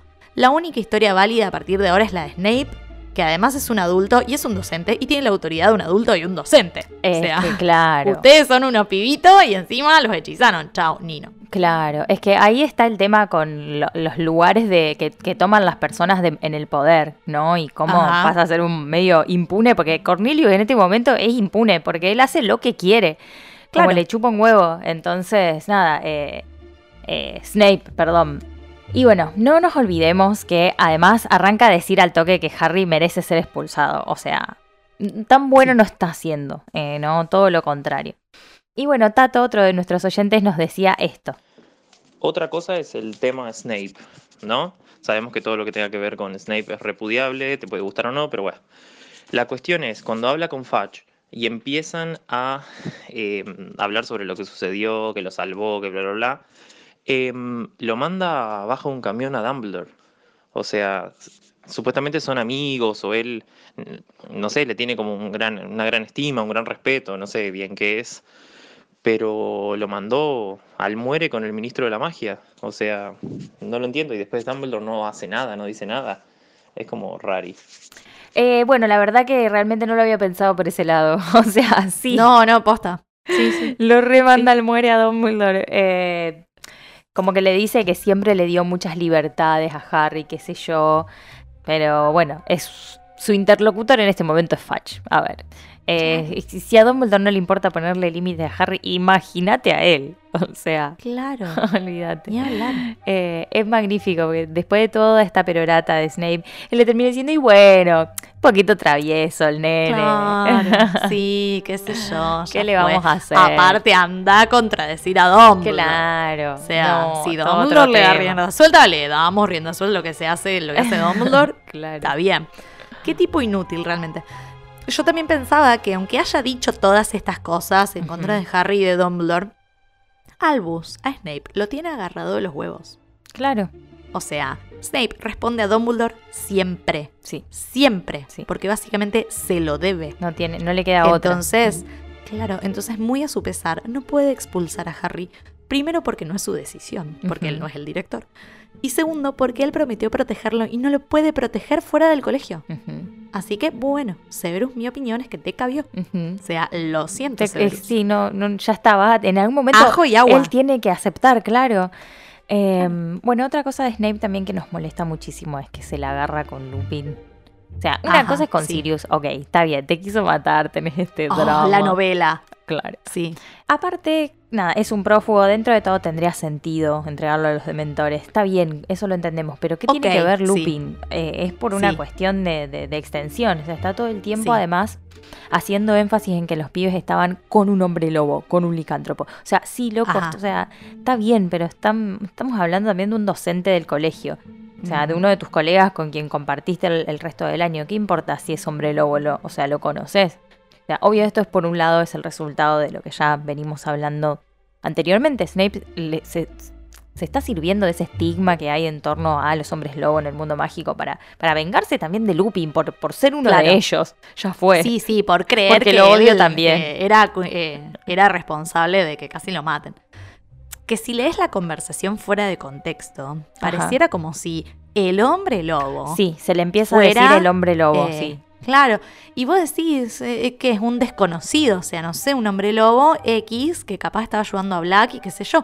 Pero una cosa muy distinta es decir que estaban con un prófugo y un docente del colegio. Porque Claro. ese docente del colegio es Lupin, que fue el mejor amigo de Sirius por años. O sea, Snape también podría haberle vendido la historia a Fudge de que lo estuvo ayudando independientemente de si es o no Ajá, hombre lobo. Claro, claro. No importa ese dato. Pero bueno, volvemos a la despersonalización que sufren estas personas en la sociedad, en el mundo mágico, porque él en este relato deja de ser un docente, deja de ser Remus Lupin para ser un hombre. Un lobo, hombre lobo, X. Que no tiene identidad, que lo único que hizo mal aparentemente fue ser hombre lobo, digamos. Claro, claro. Y estar ahí. Y, no tomar la poción ese día Ah, también. claro. Sí, sí. Posiblemente. Snape está medio resentido que estuvo todo el puto año haciendo poción y no se la tomó. O sea, eso también puede ser. Todo para que salga mal, ¿entendés? Todo Claro. el trabajo. Rompí el lomo haciendo esta poción de mierda. Pero bueno, Snape al fin logra reconocimiento, que era lo que él quería. Es su momento de brillar. Claro, sí. le sirve que Sí, todos, sí. hasta Ron y Hermione y Harry, que todos hayan sido los que hicieron las cosas mal y que él sea el salvador, el Gilderoy de la noche, Obvio. que cumpla ese sueño. Y va un poco por ahí la cosa, ¿no? Hasta que ve que Dumbledore le cree a Harry y ahí es como un- también una condena. Em, hasta pierde todo tipo de carpa, ¿no? Y, y le dice... Ahí ya se que, saca, Claro, sí. ahí ya Sí, sí, sí. deja, deja todo el decoro y le dice Sí. tipo, Sirius Black demostró que era capaz de asesinar a los 16 años. Y como que ahí ya te deschavaste, vieja, que es Sí. lo- eso es lo que te pica. Eso es lo que te molesta. Eh, más allá de este delirio, ¿no? En el que sigue estando Snape. También hay, hay un par de cosas en este capítulo eh, donde Harry los escucha, a Snape y Fudge, y me dan una risa a mí. Cuando los Ah, leía sí, me daban sí, mucha risa. Hermoso. Eh, lo de Dumbledore que lo manda al frente es muy gracioso, que lo tiene favori- que lo tiene de favorito a Harry. Después esto que dice que, que él quiere tratarlo a Harry como a cualquier otro. No, yo intento Yo tratarlo a Potter personalmente igual. lo trato claro. como cualquier otro estudiante. Sí, sí, sí. O sea, sí, no. Ponele, Ponele, que a todos los demás también los tratas para el orto, pero a él Claro, peor. sí, tratas a todo el mundo muy mal, pero a él peor. Claro. Sí. Y después cuando incluso lo aprieta un poco, ¿viste? A Dumbledore para que no les crea. Como Sí, que se claro. le, ¿viste? Sí, sí, sí. le tira pechito. Ah, nada, parecería que hay algo más ahí, ¿no? No solamente como, ah, no puedo creer que les vas a creer a ellos, digamos, y, y no, va- no me vas a creer a mí con lo que me pasó.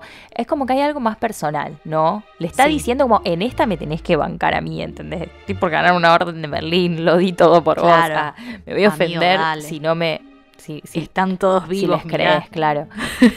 Eh, y bueno, como que le toca aceptar el límite de Dumbledore y tragarla. O sea, Sí, no le queda otra. sí. Eh, bueno, también no podemos dejar pasar en la sección de las quejas a la rata inmunda de Peter. Rata inmunda. Ay, por favor, no pierdo un segundo. Apenas se genera una confusión, se transforma en rata, sale cagando.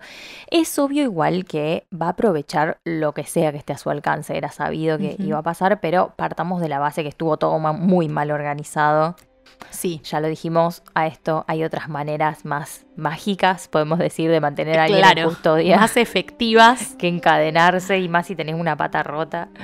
Claro. Pero bueno, me da bronca porque ataca a Ron, ¿viste? Que es el que está Sí. encadenado a él. Y es un bajón, es un, en, en el momento en que Lupi se transforma y, y se sale de esas cadenas, eh, le roba la varita solamente para atacar a Ron, porque se podría haber transformado y haberse Sí, ido. no era necesario. No era necesario eso. Y entonces intencionalmente ataca a Ron. Y bueno, a Krushka también, que fue su enemigo jurado este año. Eso fue de bronca. Claro. Fue como, toma, gato de mierda. sí, Sí, sí, sí. Sí, sí, sí. Qué horror. Qué horror. Pero bueno, me da, me da mucha tristeza porque Ron no se merecía nada de todo eso. O sea, ya Ajá. venía con la desilusión de que la mascota era terminó siendo un asesino traidor. Eh, pero Sí. bueno, también se tiene que bancar que lo deja inconsciente cuando ya tiene una pierna rota como algo más. O sea, Claro. algo más. Sí. Y bueno, un aplauso para Pettigrew porque, o sea, atacaste a alguien que no se podía mover y a un gato. Felicitaciones. A un gato y un lisiado, unos huevos claro. De Peter. Sos un inútil. que aparte no sé, no sé bien qué le hace, porque o sea, no es, como decíamos, no es un petrificus totalus. Viste que ellos se le acercan y no es que Harry piensa como, ah, está petrificado. No, es como un paso más. O sea, es raro lo que le pasa. Pienso también que para Peter, como decíamos en el episodio anterior, todo esto que pasó de reencontrarse con sus amigos y eso lo pone cara a cara con, con su falta, con, con su crimen, digamos Ajá. Lo hace enfrentarlo por primera vez en muchísimo tiempo y reacciona de la misma manera que cuando Sirius lo acorrala. O sea, atacando a gente indefensa y escapando como rata otra vez. Ajá. Eh, no tiene otra, otro, otro modo. Es un modus operandi. Claro, y lo interesante de este momento es que, sin saberlo, obviamente está cumpliendo una profecía. Y que gracias a este escape, como sabemos, Voldemort está a un pasito de volver a tener un cuerpo propio y volver a ser el terror del mundo mágico. Y se inicia en breve la segunda guerra mágica. Y bueno, esto también ya lo tocamos un poco a este tema en otras quejas, pero qué boludo que sos, Fudge. Ah, Cornelius es como que tan manipulable es. No sé, es algo increíble. Como que ya vimos hace varios capítulos que fue al colegio por esto de Sirius, por esto de la seguridad. Hacer que no lo sabemos.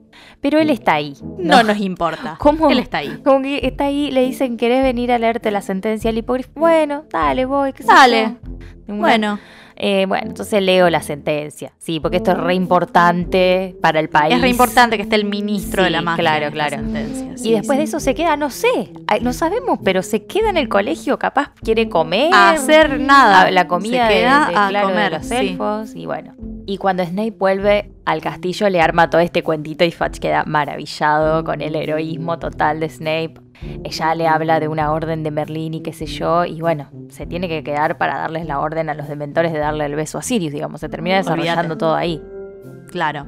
Y algo que yo me quedé pensando respecto de esto de la Orden de Merlín fue como, a ver, Fudge le dice a Snape, Orden de Merlín, segunda clase, diría yo, primera, si estuviese en mis manos. Y mi pregunta es como, ¿en manos de quién está?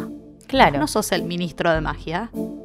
O sea, eh, ya hablamos en nuestra segunda temporada eh, que la Orden de Merlín tiene tres rangos.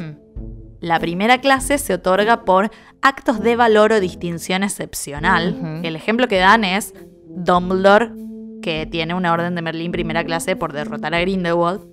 Eh, ah, claro. Claro, y la segunda clase es por logro o esfuerzo más allá del ordinario, Ajá. que eh, Newt Scamander tiene una de segunda clase Una por segunda. sus aportes a la magisología. O sea que básicamente estaba poniendo en el mismo lugar. Está al a nivel de los descubrimientos en magisología. Que yo entiendo que es por esta diferencia que no está en sus manos. Ajá. No sé, quizá no se considera un logro tan excepcional como para una primera clase. Realmente no lo sé, no lo entiendo. Ajá. Pero me resultó medio extraño que el tipo diga, ay, si estuviera en mis manos. O sea, sos el fucking ministro de magia. Pareciera que nunca están en sus manos las cosas. No, él, él nunca, Nunca, puede están en sus manos. nada, Él es el, la cabeza del mundo mágico, pero nunca, no- no, no soy, no, sé bien. Y no, porque Harry no lo vamos a pulsar travieso. No, no sé, no entiendo, no entiendo para qué estás, hermano. Es re british también. ¿Cuál es siento. tu utilidad? Sí, sí, completamente, completamente. Es un poco Re, british, como que le da re. un poco de paja. Sí, sí, sí, sí, sí. Y también que le esté diciendo te voy a conseguir una orden de Merlín. que Porque es como, onda, este cuento me cierra por todos lados, me hace quedar re bien. Ah, Porque además justo el día que yo vine a Hogwarts atrapamos a Sirius Black. Eh, Ah, sí, sí, por, por eso supuesto. escucha todo lo demás, como no, le resirve toda esta situación. ¿Para qué Eh, complejizar? no? completamente, claro. no. Eh, por eso me parece un hipócrita total. Sí. Y se sube a cualquier caballo, a, cua- a cualquier caballo que lo deje. El rol de Fudge en este momento podría ser el de un funcionario real, o sea, podría ser importante, podría analizar todas estas posibilidades. Ajá. No sé, escuchar los testimonios, la- las diferentes personas, darle el fin a una historia re horrible del mundo mágico. Hubiese quedado un poco bien igual, ¿entendés? Porque ah, salió la luz, no sé. Eh, Es no. demasiado laburo. Él se Claro, quiere ir a con, la, dormir. con la historia de Snape ya Se quiere dormir, son las todo 12 de la noche, se quiere dormir. Listo. Polla además es una persona que siempre está pensando en su propia conveniencia, digamos. Dentro de un año lo vamos a ver Sí. dando la nota otra vez. Peor. En el mismo Sí. lugar, en la Sí. enfermería. Y lo vamos a ver más necio realmente que nunca. En su peor momento. Em, es como un poco la antesala de lo que se viene. ¿no? Y este año Harry cambió su manera de ver al, al Ministerio de la Magia, especialmente con todo lo de Buckwick y ahora con lo de Sirius. Sí, olvídate. La, la opción que elija Fudge va a ser siempre la que lo deje mejor parado a él. Respecto al periodismo, porque no olvidemos, o sea, eh, le pispié un poquito el último capítulo. Y lo que dice Claro. es: Los tengo a los del profeta, que me están Claro. rompiendo las pelotas con Black, y yo les tengo que decir algo que los deje contentos. Como, dale boludo, el periodismo te va a dictar la agenda. ¿Me estás Ajá. cargando? ¿A quién le suena esto? ¿A quién le Ah. suena esto? ¿A quién? ¿A quién le suena esto? ¿A qué país nos suena esto? Bueno, eh, pero bueno, con, con esta historia de Snape ya está todo explicado, yo no Es tengo que hacer nada. Tengo una Es buena imagen, atrapé a Sirius Black, listo, nos vamos a dormir. ¿Qué, Sí, qué de todo esto es chequeable? Nada. Pero no nos importa. No nos importa chequear. No, no. bueno, empecemos con Harry, Uf. por favor. Empecemos, Empecemos. empecemos, con él. Sí, please. Porque le pasan tantas cosas en estos capítulos. Sí. Eh, tenemos varias cosas para decir sobre él que no son quejas del todo. No, no, no sé, y llegan a otras que ser podríamos quejas. decir que sí. Sí. Otras podríamos decir, o sea, siempre. Sí, Ay, sí, no. claro, claro. Pero mm, en realidad el capítulo 20 empieza re bien porque tiene esta conversación con Sirius que lo, bueno, lo sorprende a Harry y queda como completamente flasheado por un momento de la posibilidad de no vivir con los Dursley. Claro. O sea, es Sí. hermoso. Y bueno, nos decía Vicky, una de nuestras oyentes que colaboró por Instagram, que como que se resube al tren, ¿no? Ah, sí, Así de claro, la nada, claro. cuando hacía cinco minutos, lo odiaba, lo estaba, él quería matarlo directamente. Eh, de 0 a 100 siempre, el chico Potter. Nunca, nunca mirar un poco la situación. Pero lo que yo pensaba es como. Yo siento que un poco lo usa Sirius acá. Porque sí, es como. sí, sí, claro. En realidad lo que yo quiero no es irme a vivir con sí, vos. sí. O sea, yo quiero irme de la casa de los Dursley. Entonces es un poquito un medio para un fin, Sirius, simplemente acá. Después si se llevan bien, vemos, dijo Para él. mí sí, y al mismo Bueno. tiempo después un poco va cayendo. Pero que obvio, ellos- como que después Claro. sí. Pero en este momento es como. mm, Sí. Pero cuando yo. van caminando, No se quedan sé. en silencio, viste, como que cada uno está procesando. Claro. Y ahí él empieza a pensar, Claro, claro. "Che, me voy a ir a vivir con el amigo de mis Con padres. el presidiario de con la mi tele. con mi padrino, con el presidiario de la tele. De- ya ahí ya lo empieza a Claro, pensar un pero el primer más. momento, el primero se, el primero se impulsividad al sumó. palo, le dice, sí, vos me estás dando una oportunidad claro. irme de esa casa, dámela. Compro. Sí, obvio. Compro. claro. Pero bueno, por supuesto que lo entendemos. O sea, lo Obvio. entendemos también. Porque ¿Quién no haría lo mismo? Claro, es lo que él siempre soñó. ¿Te acordás en La Piedra Filosofal que decía un, Sí. un poco que él esperaba que algún familiar lejano apareciera, viste? Ay, sí, lo de tía mi amor. Petunia y se lo llevara a vivir Lo lejos, viste? El rescatara. sueño de, de que me lleven, me saquen de acá. Y como que de Sí, repente un poco sí. se presenta esta posibilidad misma, digamos, ¿no? Como un familiar Obvio. me va a venir a buscar y me va a Se llegar, hizo claro. realidad, claro. tipo, no, claro. yendo, no llegando. Ah, eh, eh, voy. Claro, no El- solo el eso, no sino, claro, sino que también el recuerdo que él usa en las clases con Lupin para lanzar su. Patronus cuando lo logra finalmente es el momento en que Hagrid le dice que es un mago y que va a dejar a los Ajá. Para ir a Hogwarts. O sea, es lo que más desea en la vida, es lo que más feliz lo hace estar lejos de esa gente del Sí. mal. Same, la verdad.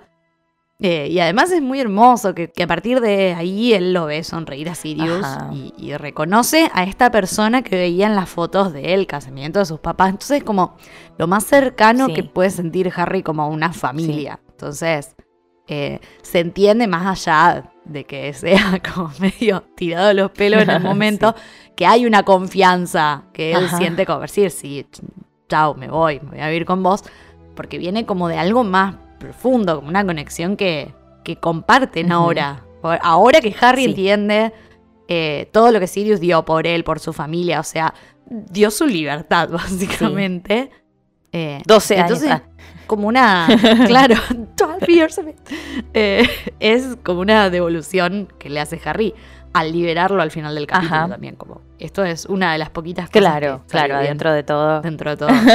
claro. Pero bueno, el tema que, como decíamos antes, dura muy poco el plan este de, de vivir juntos, Sí. porque se va todo el carajo enfrente de ellos, eh, presencia la transformación de Lupin, que parece ser muy creepy y muy dolorosa, como queda Sí. completamente hipnotizado. Y Harry Sí. es el único que ve que Peter se está escapando, de hecho, y lo ve cuando ataca a Ron y cuando lo desarma, cuando tira a Crucial por los aires. Pero bueno, tarde, Claro. tarde, porque, o sea, Peter se transforma, desaparece. Obviamente él va hacia Ron, como decíamos en la intro, que está inconsciente. Y, y ellos Ajá. como que se quedan solos y el único, el único adulto es Snape flotando. ¿Entendés? Yo vi la Claro. película ahora, tipo hace un rato. Ajá, de una. Y es posta que Claro. esta parte en la que Snape está ahí como cubriéndolo. se ve- es muy bizarro Sí. porque está literalmente inconsciente en este momento. Great job, Snape. Sí, Great sí, merecida Eh, la Orden de de Berlín, Sí, claro, sí, todo lo que vos quieras. un montón. Y como siempre ellos como quedan ahí teniendo que decidir, y yo un poco pensaba que con Hermione tienen la intención de llamar a alguien, ¿viste? Es como que ellos un poco lo van a hacer solamente que escuchan a Sirius y como que se van, a- se van hacia él. Pero imagínate si ellos hubiesen aprendido a comunicarse así como lo hacen con los patronus, pero como con algo más fácil, porque claramente los son complicadísimos, pero no sé, mandar un papelito, ¿entendés? Capaz nosotros tenemos lo de el mensaje, ¿viste? Capaz muy, muy presente, pero yo creo que de alguna Me manera parece que es un buen alertar. momento para que funcionen los celulares en Eso. Hogwarts. Eso. Está Pero bueno. Vos me vas a decir, yo. Todo bien que ellos se alejan de la tecnología móvil. Pero, hay otras dale. maneras, o sea, solo Hay hay, un que ser creativo. Podés mandar volando un, peda una pedacito de una cinta roja, ¿entendés? Que significa peligro, no sé, algo. Podés hacer algo, ¿entendés? Una que- palabra clave. una palabra clave con Dumbledore, Chispas con la varita, chicos. Claro, tipo, pap, y listo, mandás una chispita a, a avisar, che, nos está pasando un par de cosas. Eh, Estamos bueno, un sé. poco mal. Claro. No. E- Eso pensé en esta parte. sea- claro, pero dicho sea de paso, como decíamos en la intro, no les costaba nada intentar despertar. Claro. O sea, Había yo, cosas no para sé hacer. si era de tanta ayuda, no sé si era de tanta ayuda, pero bueno, qué sé yo, peor es nada. Sí, sí, sí. No sé, algo capaz puede hacer. Eh, pero bueno, ellos actúan en el momento como pueden, como siempre. Al azar todo, Eh, un poco. Claro, sí, lo que, lo que sale. Acá Harry tiene la experiencia más horrible hasta el momento, la de estar tan cerca de un dementor. Un horror. Esta escena es un horror, pero él hace... Él hace lo posible y lo imposible Sí. realmente porque me, me sorprendía el, el no poder dejarse ir, digamos, Sí, como se- mantenerse despierto, mantenerse consciente y como espectro, espectro, espectro. Claro, y seguir Como, intentando. hermano, ya está, ya está. Sí, sí. Eh, hasta las últimas, hasta el último momento, eh, y no parar de pensar en Sirius como, bueno, me voy a vivir con él, es inocente, y como esa es su fuerza para ser un patronus, obviamente incorpóreo, pero que aguanta un poquito, como que incluso Claro. el dementor se acerca y lo quiere sacar y como que al principio no puede. Aguanta un poquito, sí, Eh, sí. Bien claro. Harry, bien Harry de- del Dentro de Harry todo, del pasado, salió, muy bien. Claro. Eh, pero bueno, esto me hacía pensar en cómo cuando charlábamos de los dementores, viste, hacíamos este paralelismo con que te quitan la esperanza. Entonces, un poco los combatís con esperanza, más que con un recuerdo feliz. Claro. Esto acá se renota en este capítulo, como que las cosas que Harry usa para alimentar su patronus no son recuerdos específicos. Eh, so- son las cosas que le despiertan a él algún tipo de esperanza, como Ron y Hermione, viste, en la Orden del Fénix, él piensa Sí. en ellos y es como, pa, funciona al instante. Sí. Eh, bueno, y ahora la idea de, de vivir otra vida con Sirius, ponele, como que son otro tipo de motor. Está bien, igual Claro. como que esto no le sirve tanto porque no es así poderoso, digamos, es una esperanza, pero no una cosa que le llena el alma. Claro, y más ¿entendés? contra tantos bichos. Porque claro, son demasiados, muchos, claro. claro. Y aguanta bastante, como decimos, pero son muchos, es real. Y es donde más cerca de la muerte está hasta ahora, porque, o sea, Mal. siempre estuvo muy cerca de la muerte, pero claro. acá, o sea, lo agarran. Lo agarran del cogote, loco. es muy fuerte. A Sirius también, o sea, Germán está inconsciente. Harry ve todo. Sí, Le ve las manos. sí, sí. Le ve la boca, la, la no cara, los no ojos, la no boca, el digamos. no- el no ser, cosa la no horrible, boca. sí. Eh, y lo ve muy en primer plano, digamos. Como, che, esto me va a chupar todo. Sí. Pero es salvado por esta luz. eh, este patronus enorme que manda a todos a cagar. Él, entre este casi desmayo postraumático, Sí. podemos decir, logra abrir los ojos. O sea, él sigue Él queriendo sigue queriendo ver. eh, tener Él energía, todo. Y ve algo que, que galopa, algo brillante, y él dice como parece un unicornio. Y cuando ve al hombre que lo recibe es como, ah, este capaz es mi papá. Claro. Y, y se desmaya. Y se desmaya. Como- Eh, sí. Entonces, en el capítulo siguiente, después de todo lo de Hermione, ya vemos cómo era él mismo el que hacía este Patronus, con la lógica de ya lo había hecho antes. O sea, si lo hice antes, ya salió. Así que esta vez tiene que salir Claro. sí o sí. O sea, ya lo vi pasar. Claro, Va a suceder Sí. exactamente como yo lo vi pasar. Ah, sí. Y nosotras charlábamos de esto de que, que- que siente que era su padre el que lo salvó, ¿no? Y, y- y como que está con una expectativa enorme de verlo. Ya es como, te da una cosita como, Sí. bueno, pero pará, ¿entendés? Sí. Eh, eh, pero esto mismo es lo que lo lleva a salvarse a sí mismo a último minuto. Y como que esto es un gran símbolo, ¿no? De que él es la única persona que va a poder salvarse, como que no hay nadie más. Ajá. Al mismo tiempo es verdad de que algo de su padre está dentro suyo, entonces en cierto punto es, es- es bien como dice Sirius en la peli o Dumbledore en el libro, ah, Claro. como esto de que los que te aman nunca te dejan realmente, como que vive en él, ¿no? claro, sí, Em, y al final le dan esta fuerza que se, ne- que se necesita para salvarse a uno mismo también, Ajá. como que me parece que son grandes simbolismos. Sí, él ya sabe porque todo el mundo se lo dice, básicamente, que Ajá. es igual a su padre, que tiene los ojos de su madre. ya a esta altura sabemos que esta frase icónica está, está más cerca de esto que estamos diciendo de Harry. O sea, más que de un aspecto físico, de algo más superficial, porque es como si las personas sintieran a James y a Lily en Harry, y Harry tiene Ajá. estas similitudes con James que también lo conectan con Sirius, con Lupin, con Peter incluso.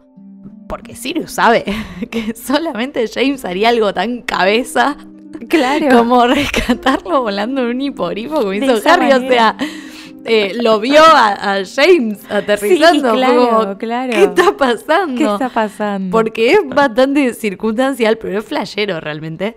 Claro. Eh, lo ven en ese instinto que tiene Harry en su impulsividad, o sea, lo- sus reacciones rápidas, la simpatía, en el Quidditch, qué sé yo. claro. En ah. el SAS, ¿por qué no?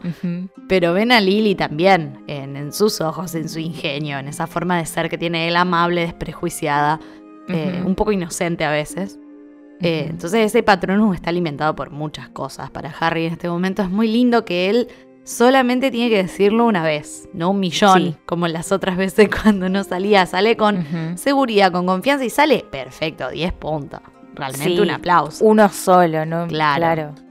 Un animalazo, es un alto momento de, de- de mago. Ah, Ajá, Es un momento súper épico. De mago Claro. estoy creciendo. ah. Claro, Hermione cae como, ¿qué hiciste? A, eh, a cagarlo a pedos y cuando él le cuenta, ella se queda como, no, boludo, pero sos Sí. grosso. Ah, Sos grosso, claro, sos re amigo. capo al final.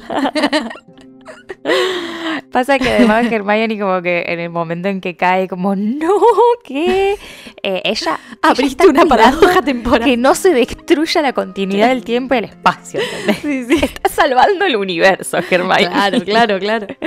Está cuidando que no se hagan grietas en el multiverso, Harry. Claro. sí, Eh, sí. Pero Harry está resistiendo la tentación todo el tiempo. To- Todo, este camino que hace antes de, bueno, de salvar a Sirius. Está como luchando contra sí mismo. O sea, Sí. yo sé que esto es muy difícil, Harry. Yo te entiendo. Yo soy de tu team. Sí, la sí, verdad yo que- en esta, en esta soy él. Claro, claro, me, me, me Todos cuesta queremos. también un poco, pero bueno. Está luchando contra sí mismo, está luchando contra Hermione, o sea, Claro. constantemente. Él tiene una necesidad de controlar todo, pobre. Él quiere ver paso a paso todo lo que está sucediendo, ¿viste? Como, bueno, vamos a ver acá atrás del árbol. Bueno, uy, Sí, mira sí, todo sí. lo que está pasando. Uy, mira esto. Uy, quiero ir. Uy, pero algo. uy, pero Uy, vamos si, a la y si avanzamos acá y vemos eh, y Claro, vos quédate acá que yo voy a pispear, no voy a hacer nada, ¿eh? No voy a hacer y nada. si lo corremos a Pettigrew en el medio de la oscuridad y, así. Siempre. Eh, bueno, tenemos el audio de Nuria.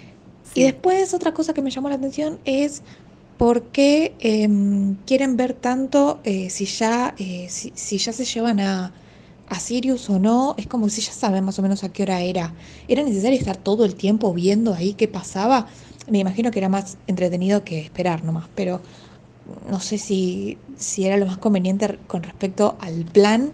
eh, por ahí era más una conveniencia para ver eh, para que Harry pudiera ser el Patronus, que bueno, es una escena muy hermosa, donde piensa que es el padre y al final es él, es muy lindo. Eh, yo quiero decir que amo que, que creamos un, un monstruo adentro de cada uno de ustedes Sí, que sí, les sí. da ganas de quejarse y de- me y de encanta. romper las bolas como Eh, me nosotras. encanta que se quejen, claro, de las cosas que no les gustan. Claro, Eh, sí, sí, Me real. encanta. Eh, y me parece que no, no era necesario saber todo tampoco, como dice, Ah, sí, como dice Nuria, tendrían que ir más cerca de la torre y esperar a que entraran a Sirius. O sea, el resto fue Uno se ve, sí, sí. pánico y locura en los terrenos del castillo. Listo, es solo... Bueno, podrían haber ido a esperar por ahí, más tranquilos, tomarse unos matecitos, rescatar a Sirius apenas Dumbledore se vaya, pero bueno, Harry necesita ver. Sí, sí, Como Harry necesita ver. Ver si hay algo que él puede ojitos. cambiar. Eh, Claro, sin romper tantas reglas, a ver qué puedo cambiar. capaz puedo hacer esta, esta cosita, esta cosita mínima. Se hace el boludo. Es muy gracioso que se va autoconvenciendo como, no, no, o sea, no, no quiero que me vean, voy a ver yo. Nomás, ¿no? Claro, claro. Eh, a Hermione un poco la vuelve loca, o sea, cuando están ahí por esperando. razones académicas, ah, podríamos sí, sí, decir. claro, claro. Eh, Yo voy a ver por, la razones ciencia. académicas. Porque Hermione, o sea, cuando están ahí esperando para ver enfrente del sauce, eh, Harry está ahí y se agarró la capa. Y, Ay, y sí. mira, ahí está Pettigrew. Y lo podemos correr. Y, Claro. y qué sé yo. Y, y Hermione, como, por Dios, te voy a matar. O sea, no lo aguanta más. No lo aguantaba. No, claro.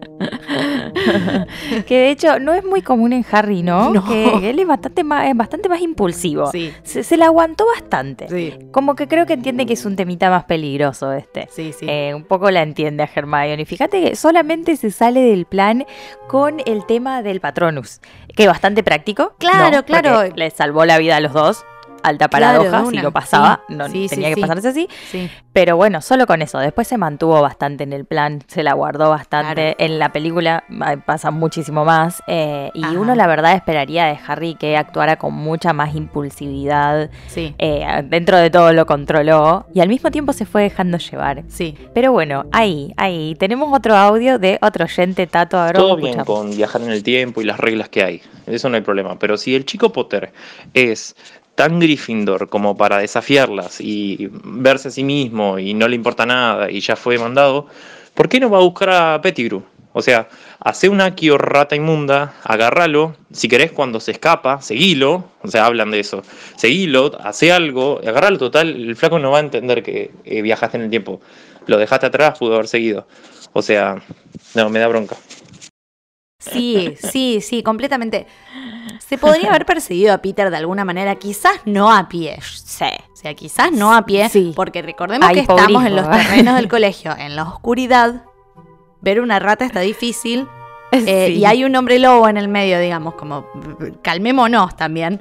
Pero un Estaba Axio Peter a mí me parece sí. que era bastante necesario. ¿No? Me ¿Una parece. qué? Un Axio Peter.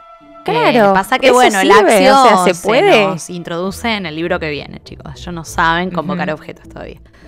Eh, entonces, bueno, eh, pero también, o sea, podrían haber buscado la capa, qué sé yo, que, que ahora que hablamos de la capa me queda esta duda. ¿Qué onda? La capa la tenía Lupin en el bolsillo, recordemos. O sea, en la Eh, casa de los gritos se la Lupin puso Lupin en el bolsillo. ¿Qué pasó? O sea, la ropa de Lupin. La ropa de Lupin se debe romper. Se debe ¿Qué romper pasó? cuando él Que, la- el bolsillo no se rasgó He's naked. ni un poquitito. Es un hombre desnudo en los terrenos del castillo. Claro. Eh, ¿Qué pasó? Quedó ¿Qué ahí pasó en el campito. Eh, Sí, la agarró Snape sí. de nuevo cuando se lo llevó al castillo. La agarró Dumbledore. di- Dijo, ah, sí, sí, la capa. Él Ah, solo. Y capa. se fue a buscar la capa. Ah, la reliquia de ¿Qué la pasó? muerte. No entiendo en qué pasó con la, con la capa. Yo creo que se la... Busqué en el último capítulo a ver... Cuando Snape está diciendo todo lo que hizo. ¿No dice si agarró la capa? No, mirá si se lo va a decir al ministro de magia. Ah, No, bueno, el ministro de magia no sabido. sabe que, tiene, que Harry tiene una reliquia de la muerte, olvídate. Es Bueno, medio, na- una- es medio un secreto. una reliquia de la muerte. Es medio Bueno, un secreto sí, para mí lo de la capa. sí, sí. Pero porque, Sí, sí, sí. porque no le van a dejar tener una capa de invisibilidad al chico Potter. O sea, me Y parece. pero Snape, ¿qué, qué va a guardar el secreto ese? No, pero para mí Snape ¿Por no la a encontró a guardar? la capa. Si la usó a la capa. Está bien, pero estamos hablando, claro, pero estamos hablando de otro momento. Digamos, para mí no la encontró en ese momento a la capa, por eso no entiendo qué pasó. Porque si la agarró no se la va a devolver. ¿Me entendés? Y Harry en cuarto año la sigue teniendo, entonces como ¿cómo? ¿Cómo pasó esto? Eh, y no pasará, eh, no pasará Para en, mí, en el último. Claro, es que yo empecé a, leer medio rápido el último, porque yo siento que hay un, un momento en que alguien se la devuelve, pero no me acuerdo si era Lupin, si era Dumbledore. Eh, para mí tiene que ser Dumbledore. O sea, lo que más sentido tiene es que Dumbledore la haya ido a buscar. Porque Lupin no la va a ir a buscar en bolas. eh, cuando se despierta de ser un hombre lobo, o sea. La, la tiene que haber ido a buscar eh, Dumbledore. Bueno, ya lo averiguaremos. Listo, listo, listo. ¿Qué Me queda la duda. Y sí, nos queda la duda, pero bueno, será problema de las kiskis que analizan De las el del futuro. 22. Eh, bueno, todas preguntas sin respuesta, digamos. Además, qué sé yo, no hace tanta diferencia Snape a la secuencia de las cosas. O sea, si Harry iba y se llevaba la capa efectivamente antes de que Snape la agarrara, Mm. eh, hubiese entrado igual Snape, se hubiese escondido, hubiese hecho el teatro igual, todo hubiese pasado Hubiese de la misma escuchado manera. atrás de la puerta y no adentro. Pero claro, no, no, o sea, y listo, y ahí ya te aseguras, ¿viste? Claro. Aparte, si, si pensás en la película, no tiene capa directamente. Película entra así entra, como, claro, y hace claro. una entrada dramática sí, sí, igual. Sí, sí, Así claro. que funcionaría. Funciona el drama. funcionaría. Y justo el que pasa por ahí es Hagrid. Que habría sido la situación más remable del mundo. Olvídate. Hagrid estaba borracho, directamente se pondría contento de verte y listo. Claro, te diría O Harry, ni mirá, siquiera no, se- no después sabes lo que pasó, boludo, qué sé yo. Y Claro, no sabes Buckbeak está vivo. claro, se eh. escapó. Claro, y ya Claro, está. Y se va. Y, y nada, era, era fácil, era fácil para ir a meterse a hacer algo. Claro. Eh, lo, lo entendemos a Le Harry. inventás una historia, le inventás como, che, no, Hagrid. O sea, a la, a la- a la mañana siguiente, Hagrid, o no se acuerda que te vio, o te dice, che, Claro. puede ser que yo te vi en los terrenos a la noche. No, Pero- Hagrid. No, No, estás completamente ¿Cuándo? equivocado. No, no, no. Bueno, comentemos algunas cositas sobre Dumbledore. Ajá. Empezamos con una queja de Vicky que nos escribió que no entendía por qué Dumbledore los manda a dos pibes a una misión imposible, algo súper peligroso, con un lo que par nos de indicaciones. desde Claro, sí, siempre hace lo mismo. O sea, ¿por qué? Nuevamente, eh, ¿por qué no fue él? La Eh, pregunta es por qué no, claro. diría Dumbledore. O sea, ¿por qué no pedirle el giratiempo a Hermione y tipo, che, Granger, me presta un segundito el y, Me lo prestaron. y nosotras, por supuesto, aunque yo personalmente no vi el video de los Carlin Brothers, eh, empezamos a flashear gran plan de Dumbledore, Sí. porque sí, pensamos sí. Que, que esto tiene un Capaz sentido y que él razón. algunas cosas sabe, digamos. O algunas cosas capaz espera que pasen en base a planes suyos. Viste que él como sí, que claro. hace el plan y generalmente le pega, ¿no? Ah, sí, a, sí, a cómo él analiza la situación de lo que va a pasar. Y bueno, ya llegaremos a toda esa falopita, la verdad que claro, no lo vimos todavía, así que a todo su tiempo. Pero particularmente en este capítulo nos parece que Dumbledore los manda a usar el giratiempo porque ya los vio en los terrenos del castillo. Para mí es los- lo- es o lo sea, más los probable. Harry, Hermione del futuro, Sí, ya los vio. Sí, sí. Ya los vio hacer algo eh, y al haberlos visto, no sé, ya sabe que listo, ya está, ese es el paso que hay que seguir. Claro. Y ahí entiende capaz que ellos son los que salvan a Buckbeak, que de repente él estaba allí y de- desapareció Buckbeak. Ah, qué casualidad. Claro, claro, claro. Por eso, o sea, actúa como actúa cuando está en la sentencia de Buckbeak. Claro. ¿Viste? Él está como un poco divertido, ¿no? Con la sí, situación como cuando le, sale le encanta lo que está pasando. Sí, sí, sí. Claro. Sí. Como, ah, mira, ¿viste lo que pasó? Wow, qué locura. Claro. Incluso capaz que está previniendo algo, ¿no? O, o tratando de hacer algo, porque en un momento dice como paren, paren, Magner también debería firmar. Ajá. Y, y eso estira un poco la cosa, todos vuelven a prestar atención al papel, ¿viste? Mm. Como que gana tiempo Sí, al final. Sí, sí, sí. Como que todo cerraba. Es más divertida toda esa escena en la peli porque ellos dos están con los hurones. Claro, Ay, Hermione con los hurones colgados en el cuello. claro, tipo, tratando toma, de... toma. Toma, toma. Con Vicky. Como Vicky. Le dice Vicky. Es muy tierno. Y, y como que salen y Dumbledore los hace mirar para atrás, ¿viste? Y Claro, quedan unas flores. de Sí, el profesor Dippet plantó todas estas flores. Plantó. Qué sé yo, y Fudge como... ah, Claro, oh, qué interesante. Qué viejo British, por Dios. Pero bueno, es mucho más evidente, más tensa la situación sí, porque están mal, de porque espaldas. de hecho Hermione queda tipo manos arriba. Como... Esto es una...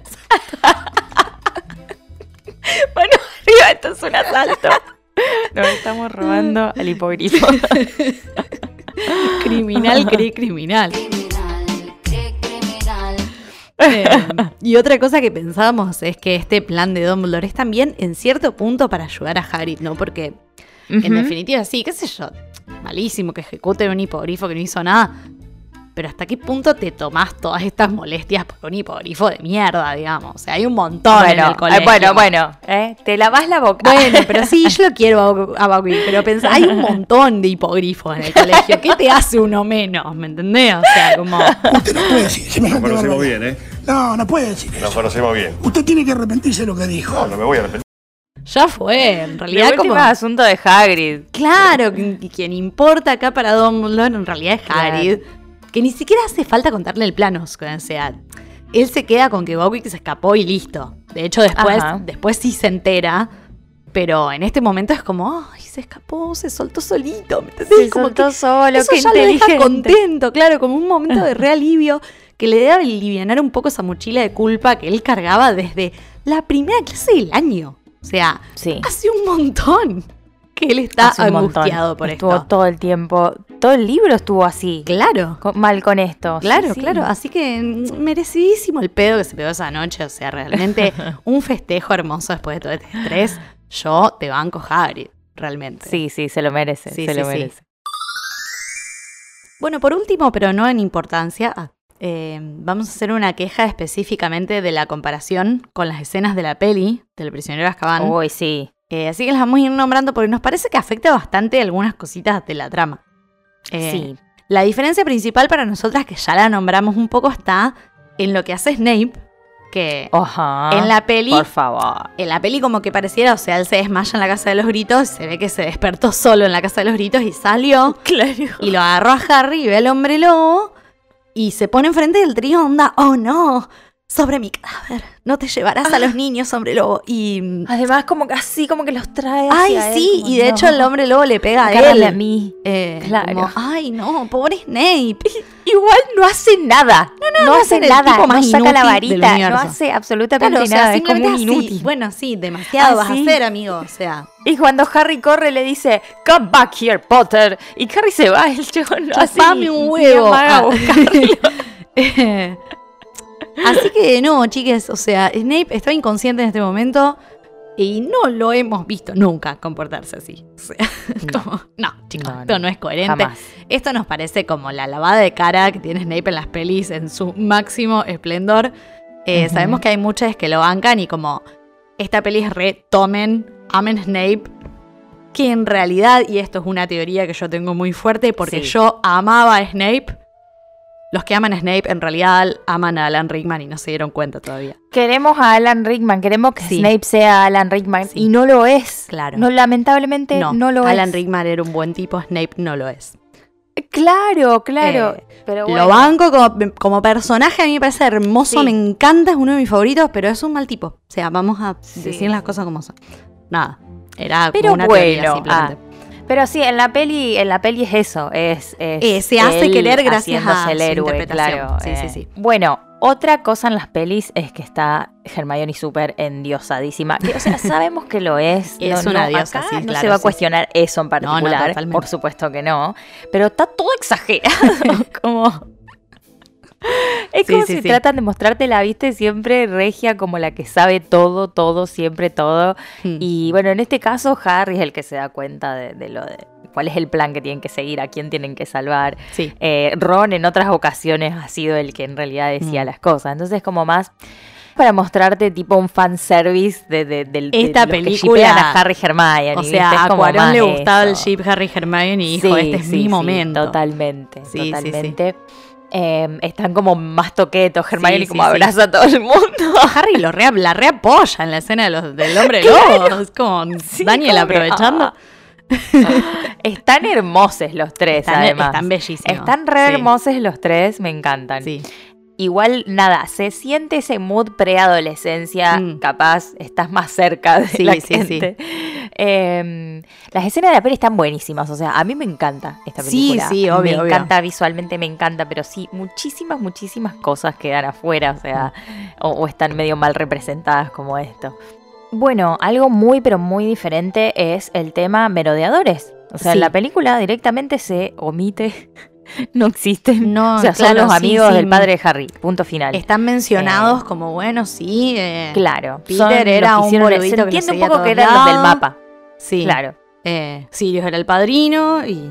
Sí. Y ya sí, se nada terminó, más, y claro. nada más. Sí, sí, sí. Eh, así que no. Ah, no, decía. no me gusta. No, corte, corte, corte. Así yo no.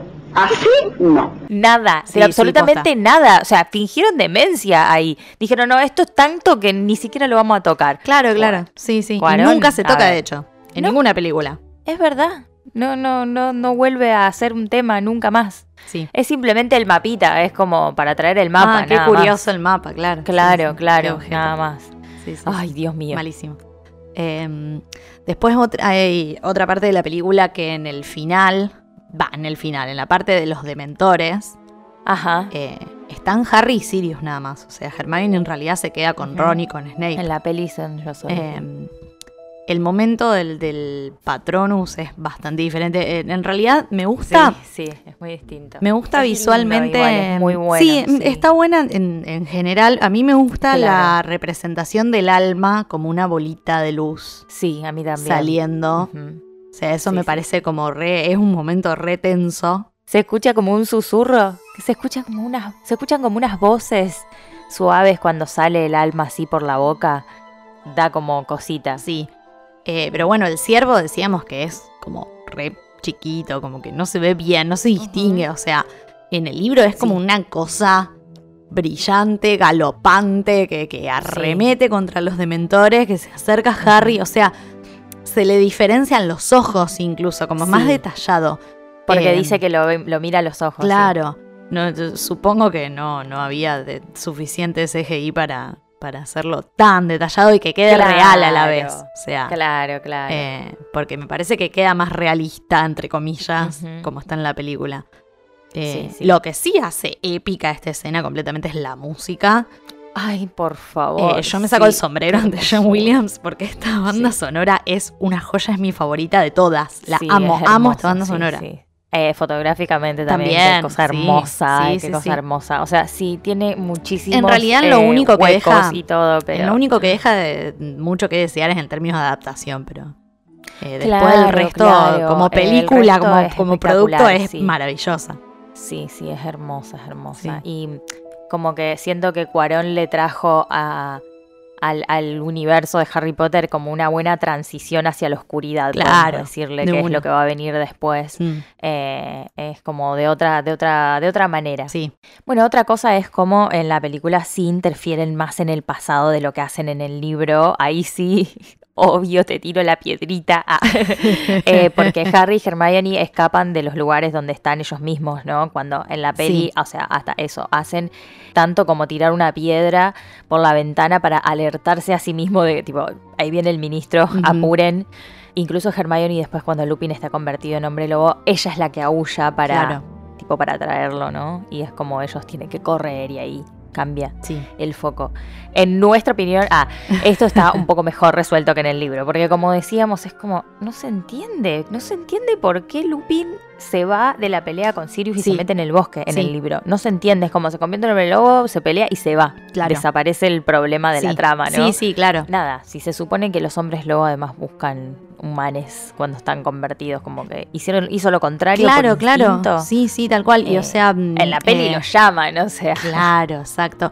Eh, pero porque aparte, o sea, en el libro dice que se escucha un aullido y un gruñido. Eh, lo del aullido es el mismo Lupin aullando, o sea, porque ellos no están mirando Ajá. a Lupin en este momento, están mirando a Peter correr. Sí. eh, y en un momento escuchan un aullido, se dan vuelta y ven que el hombre lobo se va al bosque. Ajá. El aullido lo hace Lupin, no lo hace otra persona desde es el suyo, bosque. sí. Claro. Sí, sí, sí. Entonces viene del no, no bosque, tiene mucho sentido realmente. Sí, sí. Eh, otra cosa que en las pelis nos ha molestado ya en el pasado, lo hemos dicho hasta el cansancio, es eh, cómo se lo representa a Ron como el alivio cómico, el payaso y, y generalmente sus mejores momentos se los pasan a Hermione y él es como, nada, el que hace caras graciosas y gestos graciosos, o sea, Sí. eh, este momento que decíamos de mártir, de, de, ay, me van a tener que cortar la pierna. ¿No? Y No, Hermione, está, no, ya la pero perdí". te la van a... No, no, ya está, ya es demasiado tarde ya está. hermoso. O sea, cumple, cumple. Lo amo. Porque Rupert Grint nos hace morir. Drama tipo, Eh, no, vení, claro, cuidame. Claro, soy un héroe de guerra, Hermione. Cuidame, amame. quédate conmigo. Eh, sí. Y otra parte que decíamos cuando está en la enfermería y Dumbledore como le da un golpecito, como medio, medio mimo, pero le golpea la pierna y él como, Qué ¡ah! gracioso. ¿Qué hace, señor?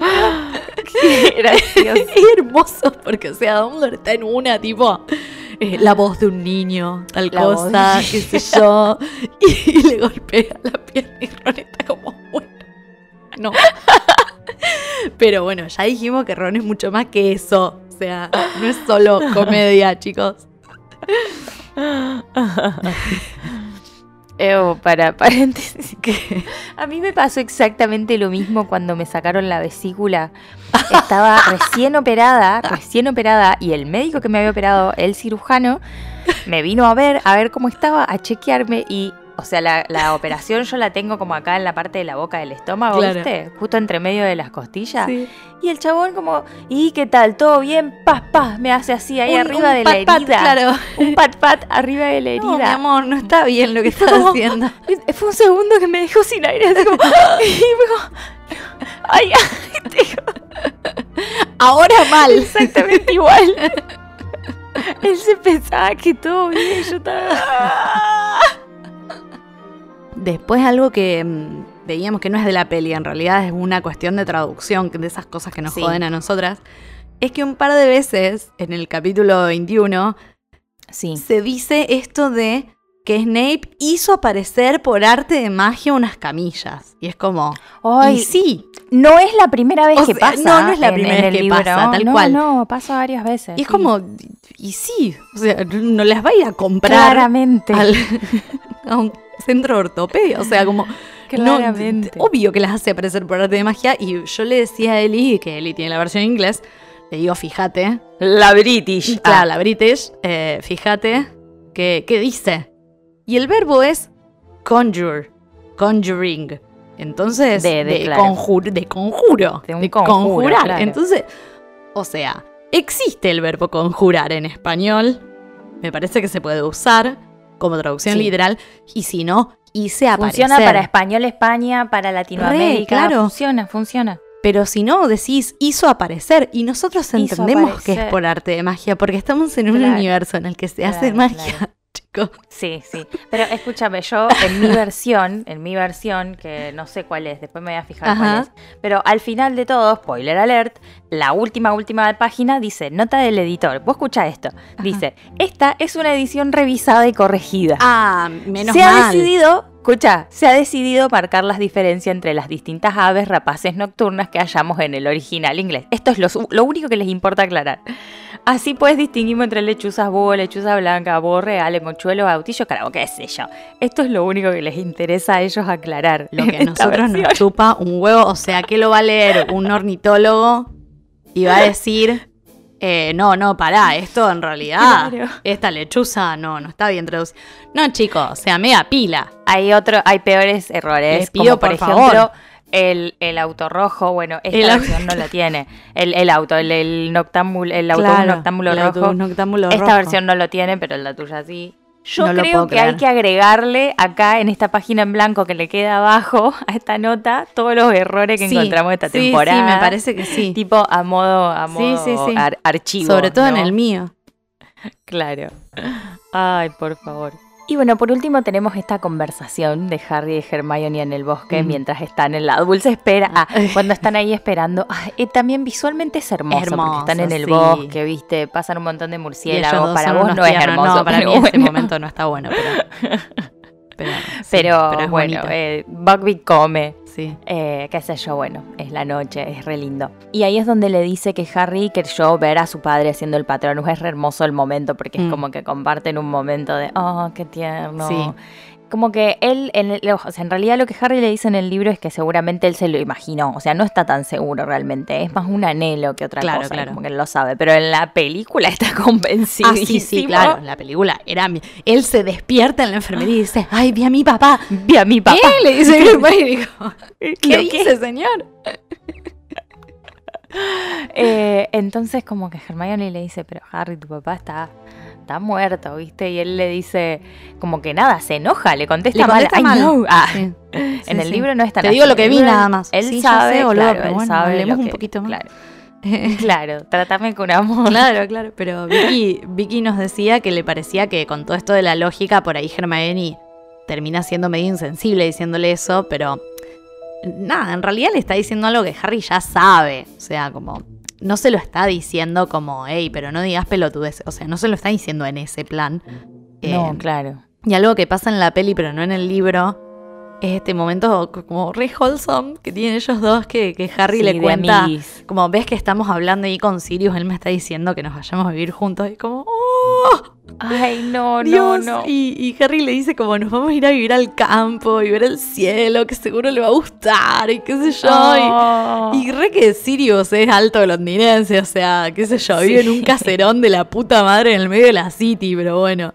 Nada, dejémoslo soñar, capaz tiene terraza y ahí pueden ver el Claro, cielo, no claro, lo sé. claro. Eh, ahora le toca eso, digamos. Claro. pero yo creo que me lo reimagino viviendo en un lugar estilo La Madriguera, así. Sí, sí, sí. Como, sí, viviendo como así, todo feliz en el campo, mi amor, en cuero y patas. ah, Hacían ruidos.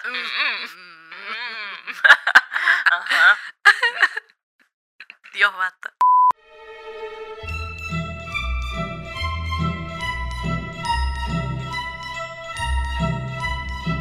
Bueno, a ver. Leímos un capítulo que se llama El secreto de Hermione. Es obvio de lo que vamos a empezar a hablar, ¿no? O sea, ya está, es la sección de las brujas, la sección de ella. Venimos obvio mencionando cosas sobre Hermione que viene de la casa de los gritos, viviendo como todo en segundo plano, Sí. ¿no? Como que sucede toda la acción entre lo hombre. Ah. Pero ahora ya directamente pasa al frente. O sea, eh, en el capítulo 20, como decíamos, nos olvidamos un poco porque estamos ya muy acostumbrados a la peli donde ella no está en la secuencia. Sí. Pero acá sí está, en toda esta parte de los dementores, ¿no? Eh, es atacada de, de igual manera, eh, se desmaya todo. Y nosotras pensábamos en que Harry le dice ahí al toque como, dale Hermione, ayúdame. Decía espectro patrón, un pensar algo alegre. No es tan fácil, querido. Claro, no, hermano. Pero aparte Mirá. ni siquiera le dice decí esto, le dice, Germán, pensar algo alegre, ni le dice las palabras, el peor docente alegre, del universo. Como que nada, eh, obviamente no va a poder. Eh, Harry estuvo no sé cuánto tiempo, pero hasta para hacer un vaporcito. Mm, claro, una, una claro, cosita una así. nieblita de mierda. Eh, igual ella, por supuesto que intenta, por Obvio, supuesto que obvio. intenta. Le Sí, dicen, sí. haz este hechizo, yo lo voy a hacer. Y o sea, sí, ya fue, pero nada. No sé ni de qué hablas, pero bueno. Termina desmayada, eh, pobrecita. Así que ella también se despierta en la enfermería, igual que Harry, pero como que para cuando Harry se despierta, ella ya está despierta. Claro. Entonces, como que está plum ahí Claro, claro. abiertos. O sea que ella viene hace un rato escuchando lo que hablan Fudge y Snape. Ajá. Entonces medio se va dando cuenta por dónde viene la mano. Que es obvio que Fudge va a fingir demencia, va a comprar el cuento de Snape que está tratando de meter su versión a, todo, a toda costa. A toda costa. Claro, entonces para cuando confrontan a Fudge, ella está nuevamente en modo lógico y diplomático, como tratando de generar el diálogo. Eh, con Snape que la vuelve, la vuelve a callar, como a responder Es muy otra mal. vez la, vuel- la vuelve a tratar muy mal. Claro. Eh, Eh, y después hasta de. Fudge, viste, como que. Claro, eh, señor, eh, cálmese. pare. Eh, la chica Sí. está trastornada. La Eh, chica está trastornada. Hay que entenderla un poco. Y después del otro lado lo tenés a Harry que está a los gritos. Como, no, no estamos confundidos, no, qué sé yo, no. Eh, que esto nos lo hacía notar nuestro oyente Diego, como de que Hermione está más mediadora, más calmada, tratando de hablar con Fudge, como, Más calmada. por favor, sí. escúchenos, o sea, pasó esto. No, profesor, pero usted estaba voz. desmayado, entonces, qué sé yo, bueno. Pero bueno, no, no, no. Ni, ni a gritos, ni con calma, no sirve nada. No, no. No, le, no entra nada a Snape. No, entra nada. Y a Fudge menos. Eh, qué mal esto de que los tratan de trastornados, Mm. como. Pará, o sea, ¿estamos seguros? O sea, simplemente están bajo cuidados físicos de, de, de Madame Pomfrey, pero no están trastornados, digamos. No, Y pasa que para ellos Eso lo dice con solo un Snape. hechizo de confundir de Black, digamos. Entonces ya Claro, listo, claro. ¿no? Todo lo que digan, como decíamos antes, va a ser producto de eso. Y me parece re fuerte, o sea, Hermione sabemos que viene en su camino de desromantizar un poco las instituciones a su tipo Claro. de- de poder a su alrededor, como el tema de los profesores, el colegio, el ministerio, su relación con las reglas, ¿no? Y empiezan a salir los verdaderos colores de las cosas y Sí. ella está ahí eh, aprendiendo. Y el ministerio para mí la defrauda completamente acá, creo que a todos. Sí, eh, sí, eh, sí. Básicamente. Se le cae un Eh, ídolo. y por eso yendo con el plan de Dumbledore, Claro, obvio. O sea, ahí ella deja de, de- de pensar en, la- en lo, en lo que hay que hacer. Es como seguir el plan de Dumbledore, listo. Eh, quedan ellos dos, es tipo la última oportunidad. Sí, Vamos. sí, sí. Sí, ella tiene de hecho colgando en el cuello su última oportunidad. Qué buen momento cuando ella como, o sea, Dumbledore tirando las indirectas diciendo esto del tiempo. Tenemos Sí, poco tiempo, es tiempo. demasiado tarde. Me lo imagino haciendo énfasis en esas palabras, Claro. como Harry es Tarde. demasiado tarde.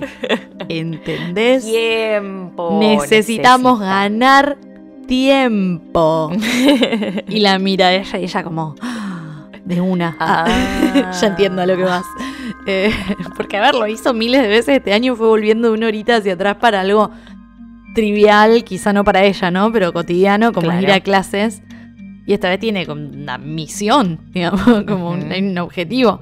Peligro en el medio, es como mucha responsabilidad también, pero bueno, ella Ella. Reina total, entiende enseguida y se lo lleva a Harry al pasado como si nada, como vení, a ver, vení a ver, te Sí. cuelgo esto. Me da risa que en la película le- él quiere tocar y ella tipo, saca, saca la mano. No, claro. ¿Qué toca? ¡Saca la mano de ahí, carajo! Re, la, la hacen siempre la madre. Sí, ¿viste? sí. La madre de todos. Muy gracioso. Además tiene un momento excelente con Harry donde al fin, al fin le cuenta este gran secreto que tiene este giratiempo y que básicamente eso, pudo ir a clases simultáneas gracias a volver en el tiempo, es tremendo y es hermoso, solo ella lo puede hacer. Sí, sí, claro. Se estresó, pero solo ella lo puede hacer. Pero esto también decíamos que es lo que le implica una responsabilidad extra, podemos decir, eh, porque no, no solo tiene la responsabilidad de estar usando el giratiempo, como bueno, ya lo hizo todo el año, sino Mm. que además tiene a otra persona Claro. a su cargo, a- que, que no entiende cuál es la lógica todavía, que no entiende las reglas y que si se manda una cagada, básicamente la responsable es ella, o sea, es su cara, a, Sí, claro, o sea, el giratiempo está su nombre, digamos. Eh, es su cabeza. Y encima esa otra persona es el boludazo de Harry que quiere cambiar todo todo el tiempo, como lo tenés que bajar de un ondazo a cada rato. Basta, basta, Flaky. Sí, sí. ¡Basta! ¿No entendés lo que basta? ¿No entendés lo que basta vos? Pero lo que pensábamos es que seguramente Hermione se haya puesto tan, tan, tan jede con Harry que no hay que cambiar nada y que no nos tienen que ver. Porque ella misma tuvo que estar soportando todo el año su propio deseo de intervenir. Como Uy, sí. sus propias ganas de cambiar las cosas. Pensemos Mal. en toda esta pelea con Ron, en el Crookshanks Gate, en los intentos incluso de Sirius de entrar al castillo como, a ver, ah, a ver, si cómo llegó, ahorita. cómo entró, Eh, claro, qué hizo, a dónde va, lo puedes Eh, perseguir. Claro, como que son momentos que seguro ella debe haber querido usar el giratiempo y hacer algo. Como, no sé, lo que sea, y se la tuvo que fumar. Porque Sí.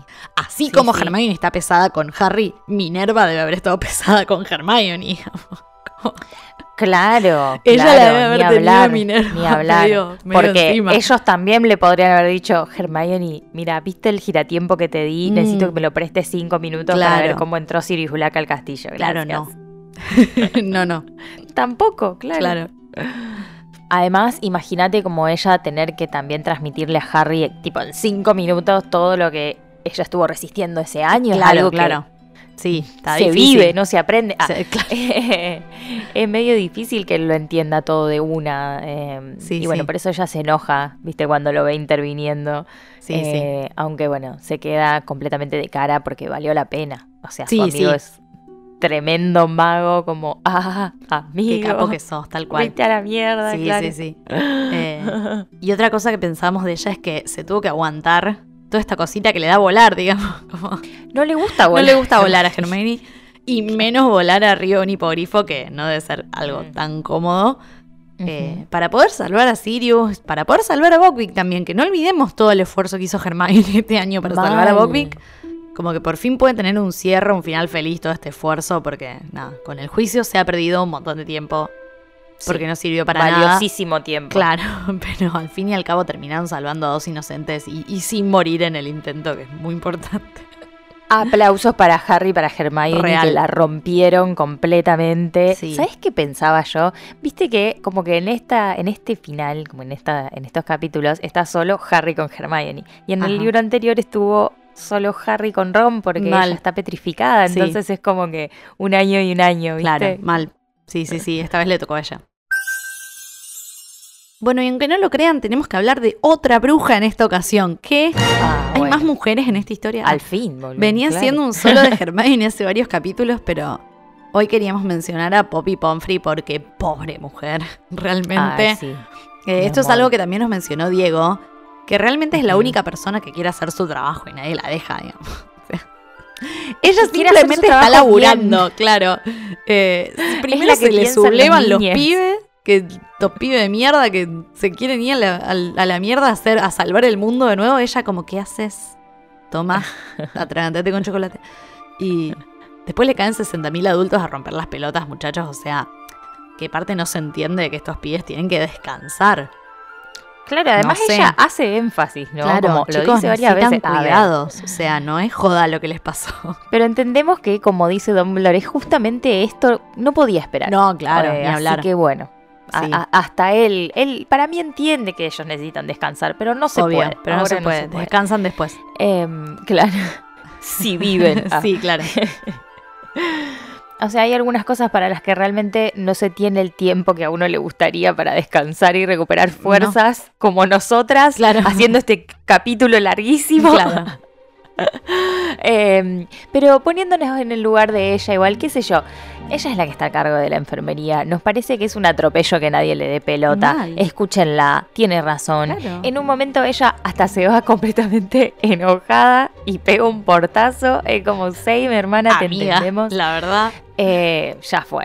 Eh, de- alguna manera tenés que demostrar que Demostrar, estás en claro, desacuerdo. sí, sí, tal cual. Sí, sí, realmente ella es la única que se está preocupando por las niñas, como vos decías, la única que entiende que son niñas y que necesitan cuidados. En Claro. este momento necesitan chocolate. Esto que decíamos, la tipa les trae un Claro. chocolate que tiene que romper con un martillo de lo grande y macizo que es y se lo termina metiendo en la boca a Harry. Tipo, cerré el orto, por favor, cállate. Nada, te amamos, Poppy, sos lo más.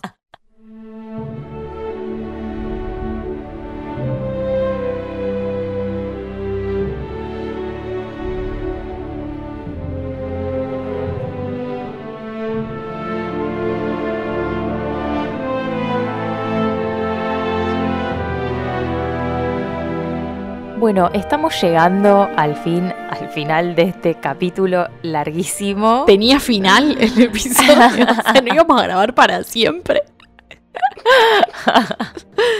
Dios, qué difícil. Días, semanas. Qué difícil, por favor. ¿Cuánto duraba? Eh, y bueno, como todo final de, de episodio, llegamos al pensadero. Estos son dos capítulos que tienen mucha data. Que nos Hemos, encantaría. eh, o sea, ya se los hemos leído en completos claro. en el Instagram, así Eh, que pueden eh, ir. eh, Se los leímos, chicos. Pero te dan ganas de leer todo realmente. Dan ganas de leerlo porque eh, especialmente el último. Los dos, los dos son buenísimos, Eh, son geniales. sí. Pero bueno, amiga, ¿qué elegiste para compartirnos eh, de estos capítulos? Yo elegí una parte del capítulo 20, Ajá. que es la transformación de Lupin. Bueno, voy a leer. Atravesaron los terrenos del colegio en silencio con lentitud. Las luces del castillo se agrandaban poco a poco. Snape seguía inconsciente fantasmalmente transportado por Sirius, la barbilla rebotándole en el pecho. Y entonces, una nube se desplazó. De repente aparecieron en el suelo unas sombras oscuras. La luz de la luna caía sobre el grupo. Snape tropezó con Lupin, Pettigrew y Ron, que se habían detenido de repente. Sirius se quedó inmóvil. Con un brazo indicó a Harry y a Hermione que no avanzaran. Harry vio la silueta de Lupin, se puso rígido y empezó a temblar. Dios mío, exclamó Hermione con voz entrecortada. No tomó la poción esta noche, es peligroso. Corran, gritó Sirius, corran, ya. Pero Harry no podía correr. Ron estaba encadenado a Pettigrew y a Lupin. Saltó hacia adelante, pero Sirius lo agarró por el pecho y lo echó hacia atrás. Déjenmelo a mí, corran. Oyeron un terrible gruñido. La cabeza de Lupin se alargaba igual que su cuerpo. Los hombros le sobresalían. El pelo le brotaba en el rostro y las manos, que se retorcían hasta convertirse en garras. A Crookshanks se le volvió a erizar el pelo, retrocedió. Bueno, nada, o sea, hablar un poco de esta transformación que tanto en el libro como en la peli es muy terrible, Es fuerte. es fuerte, visualmente es otra cosa muy piola de la película, o sea, está, está, está buena. Está bien hecho. Eh, sí. sí. Da miedito, da miedito Lupin. Sí, mal. Hombre lobo. Eh, y aparte ese momentito en el que él se queda quietito, como Sí, mirándolos, sí, y sí, Hermione, profesor, no, Se nena. le acerca. No, nena. No, no, no, no. No me Hace parece. tendrías que haber estado corriendo Claro, para el no, otro amiga. lado. Eh, no te va a reconocer. Lo leíste en el maldito libro. Eh, hiciste el trabajo sobre Melo. Bueno. eh, pero otra cosa que quería decir sobre esta parte, que es algo que notamos las dos al leerla y, y Vicky también, es que mm, es medio raro, o sea, como que por momentos se explica que Lupin se transforma cuando hay luna llena, tipo independientemente de si la luna le pega o no.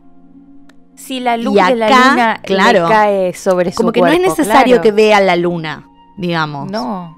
La- Eh, además la luna está llena La luna haya llena, nubes, haya digamos, cosas, es una, estar, energía, digamos, como que no, no tenés que verla, pero acá eh, la ve y se transforma. Y antes de verla, no se transforma, y, o sea, está nublado, pero la, las nubes La no luna son ya blindadas, rato, chicos. o claro, sea, la luna sí, pr- sí. atraviesa, los rayos de luna atraviesan las nubes de alguna manera. Sí. Eh. Entonces eso nos pareció medio extraño, como muy Claro, porque conveniente. así, no necesitas, no necesitas poción, ¿entendés? Simplemente Claro, te quedas encerrado te en quedás un lugar bajo donde techo. no te dé la luz de luna. Claro. Porque No aparte sé. él dice que se queda encerrado en su despacho siendo un lobito con la poción.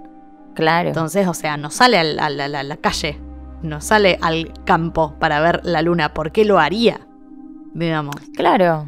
Eh, entonces, Así esto que me parece que esto extraño. es un plot hole. Sí, sí, es extraño, sí. Y por eso lo elegí como para que lo charlemos un poco, porque... mm, eh, sí, es rari. Y había una Eh, cuestión de traducción ahí también, que nos dimos cuenta que en la versión en inglés, Sirius eh, les susurra corran.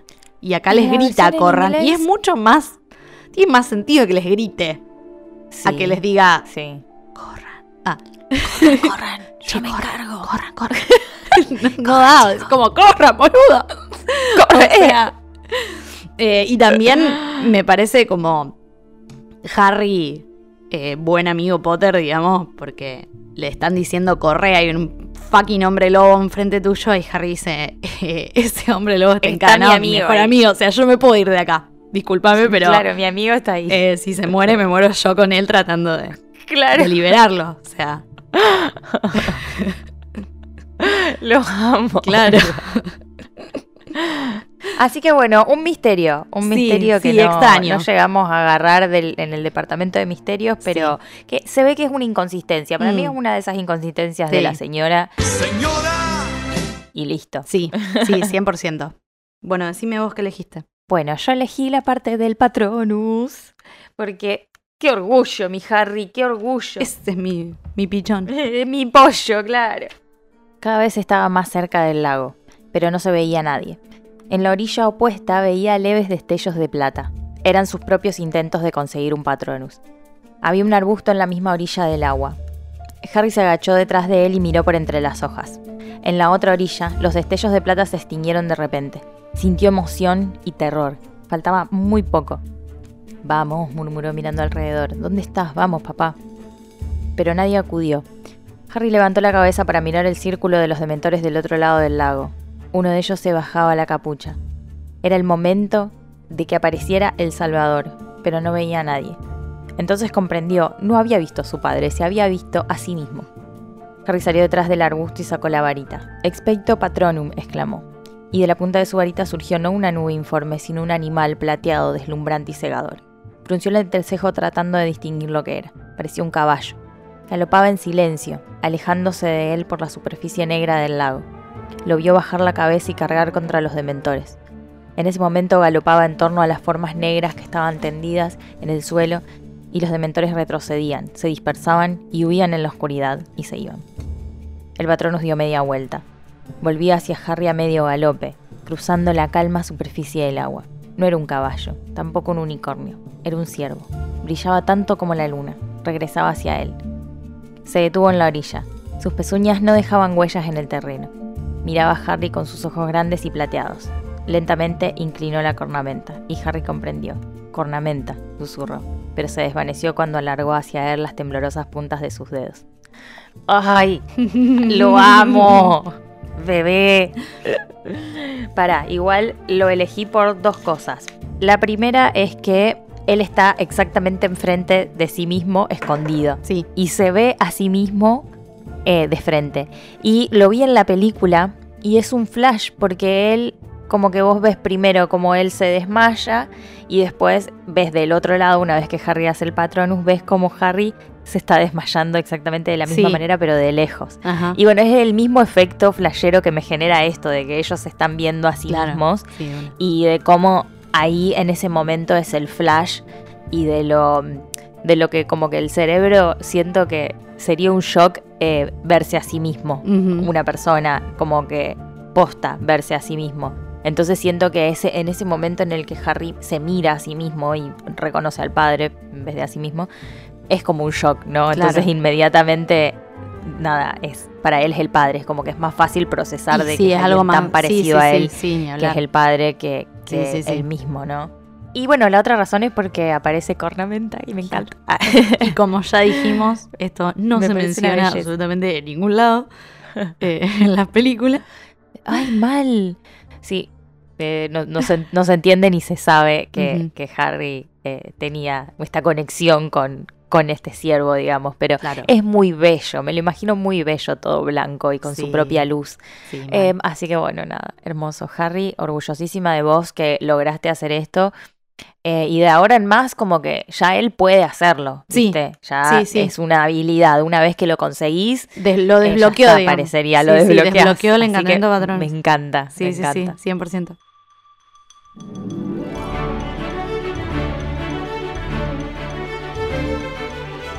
Bueno, no puedo creerlo, pero terminamos. puedo Sí. o sea, fueron dos días de grabación, creo que esto no, nunca ha sucedido. Sí, es la primera vez que cortamos y, y arrancamos donde dejamos. Sí, creo que desde el episodio maldito no renegamos tanto con un episodio. Sí, Eh, es el verdad. episodio maldito de nuestra segunda temporada. Eh, así que quiero darnos un aplauso a nosotras. Un aplauso, un Eh, aplauso. Nada. Igual, la verdad que mejor porque en el episodio maldito tuvimos que grabar todo de nuevo. Grabamos amiga. Eso todo de fue nuevo, peor. sí, eso fue Claro, horrible. Esto Fue fue, una horrible. cosa de, bueno, vamos a Eh, descansar y después Sí, seguimos. así que un aplauso a nosotras y un aplauso a nuestros oyentes, a quienes se sumaron. eh, a Inés, Sí. a Tato, a Diego, a Nuria, a Vicky, Eh, así que bueno, gracias a todos. Esperamos que la próxima se sumen más. Sabemos que no es fácil Sí, manden leer. más audios. no es fácil leer y, y qué sé yo, a veces no hay tiempo y por eso nos escuchan a nosotras. Claro. pero bueno, se pueden escuchar un audiolibro también. Ajá, Eh, sí, solo con sí, este capítulo. claro, ya todos claro, conocemos la saga, cual. no se tienen que leer el libro entero ni estar Así al que día. nada, o sea, eso lo pueden hacer. Vamos a tratar de hacerlo más seguido. Esto fue Sí, una de especie una. de episodio colaborativo, pero de otra Ajá. manera, como para poder hacerlo sin tanto quilombo, digamos. Porque eso es una de las cosas que veníamos pensando para la próxima Se temporada. complicaba, éramos un montón. Pero bueno, eh, nada, terminamos este capitulazo. El próximo es un fucking especial, chiques. Nada, manija. Uy, se viene un Se especial. viene un especial se viene un antes del especial, final de téngannos temporada, paciencia. qué sé yo. Que lo dimos todo eh, con este capítulo también. Téngannos paciencia. Somos dos Se personas. viene mucha investigación eh, acerca de viajes en el tiempo, así que bueno, lo vamos a hacer bien. Sí, sí, sí. Y, y la vamos a pasar bien Sí. también. Va a estar buenísimo. Vamos a aprender un montón como siempre. Ah, y bueno, nada. Recuerden, ante todo, ah, que este episodio fue producido por nosotras, Magardis y Eli Rojas, con mucho esfuerzo y mucho amor. ah, y pueden encontrarnos en Spotify, en Google Podcast y en iTunes. Y mientras tanto, amiga, alerta permanente, a full. Que tengan buena semana. Adiós, amiga. Adiós.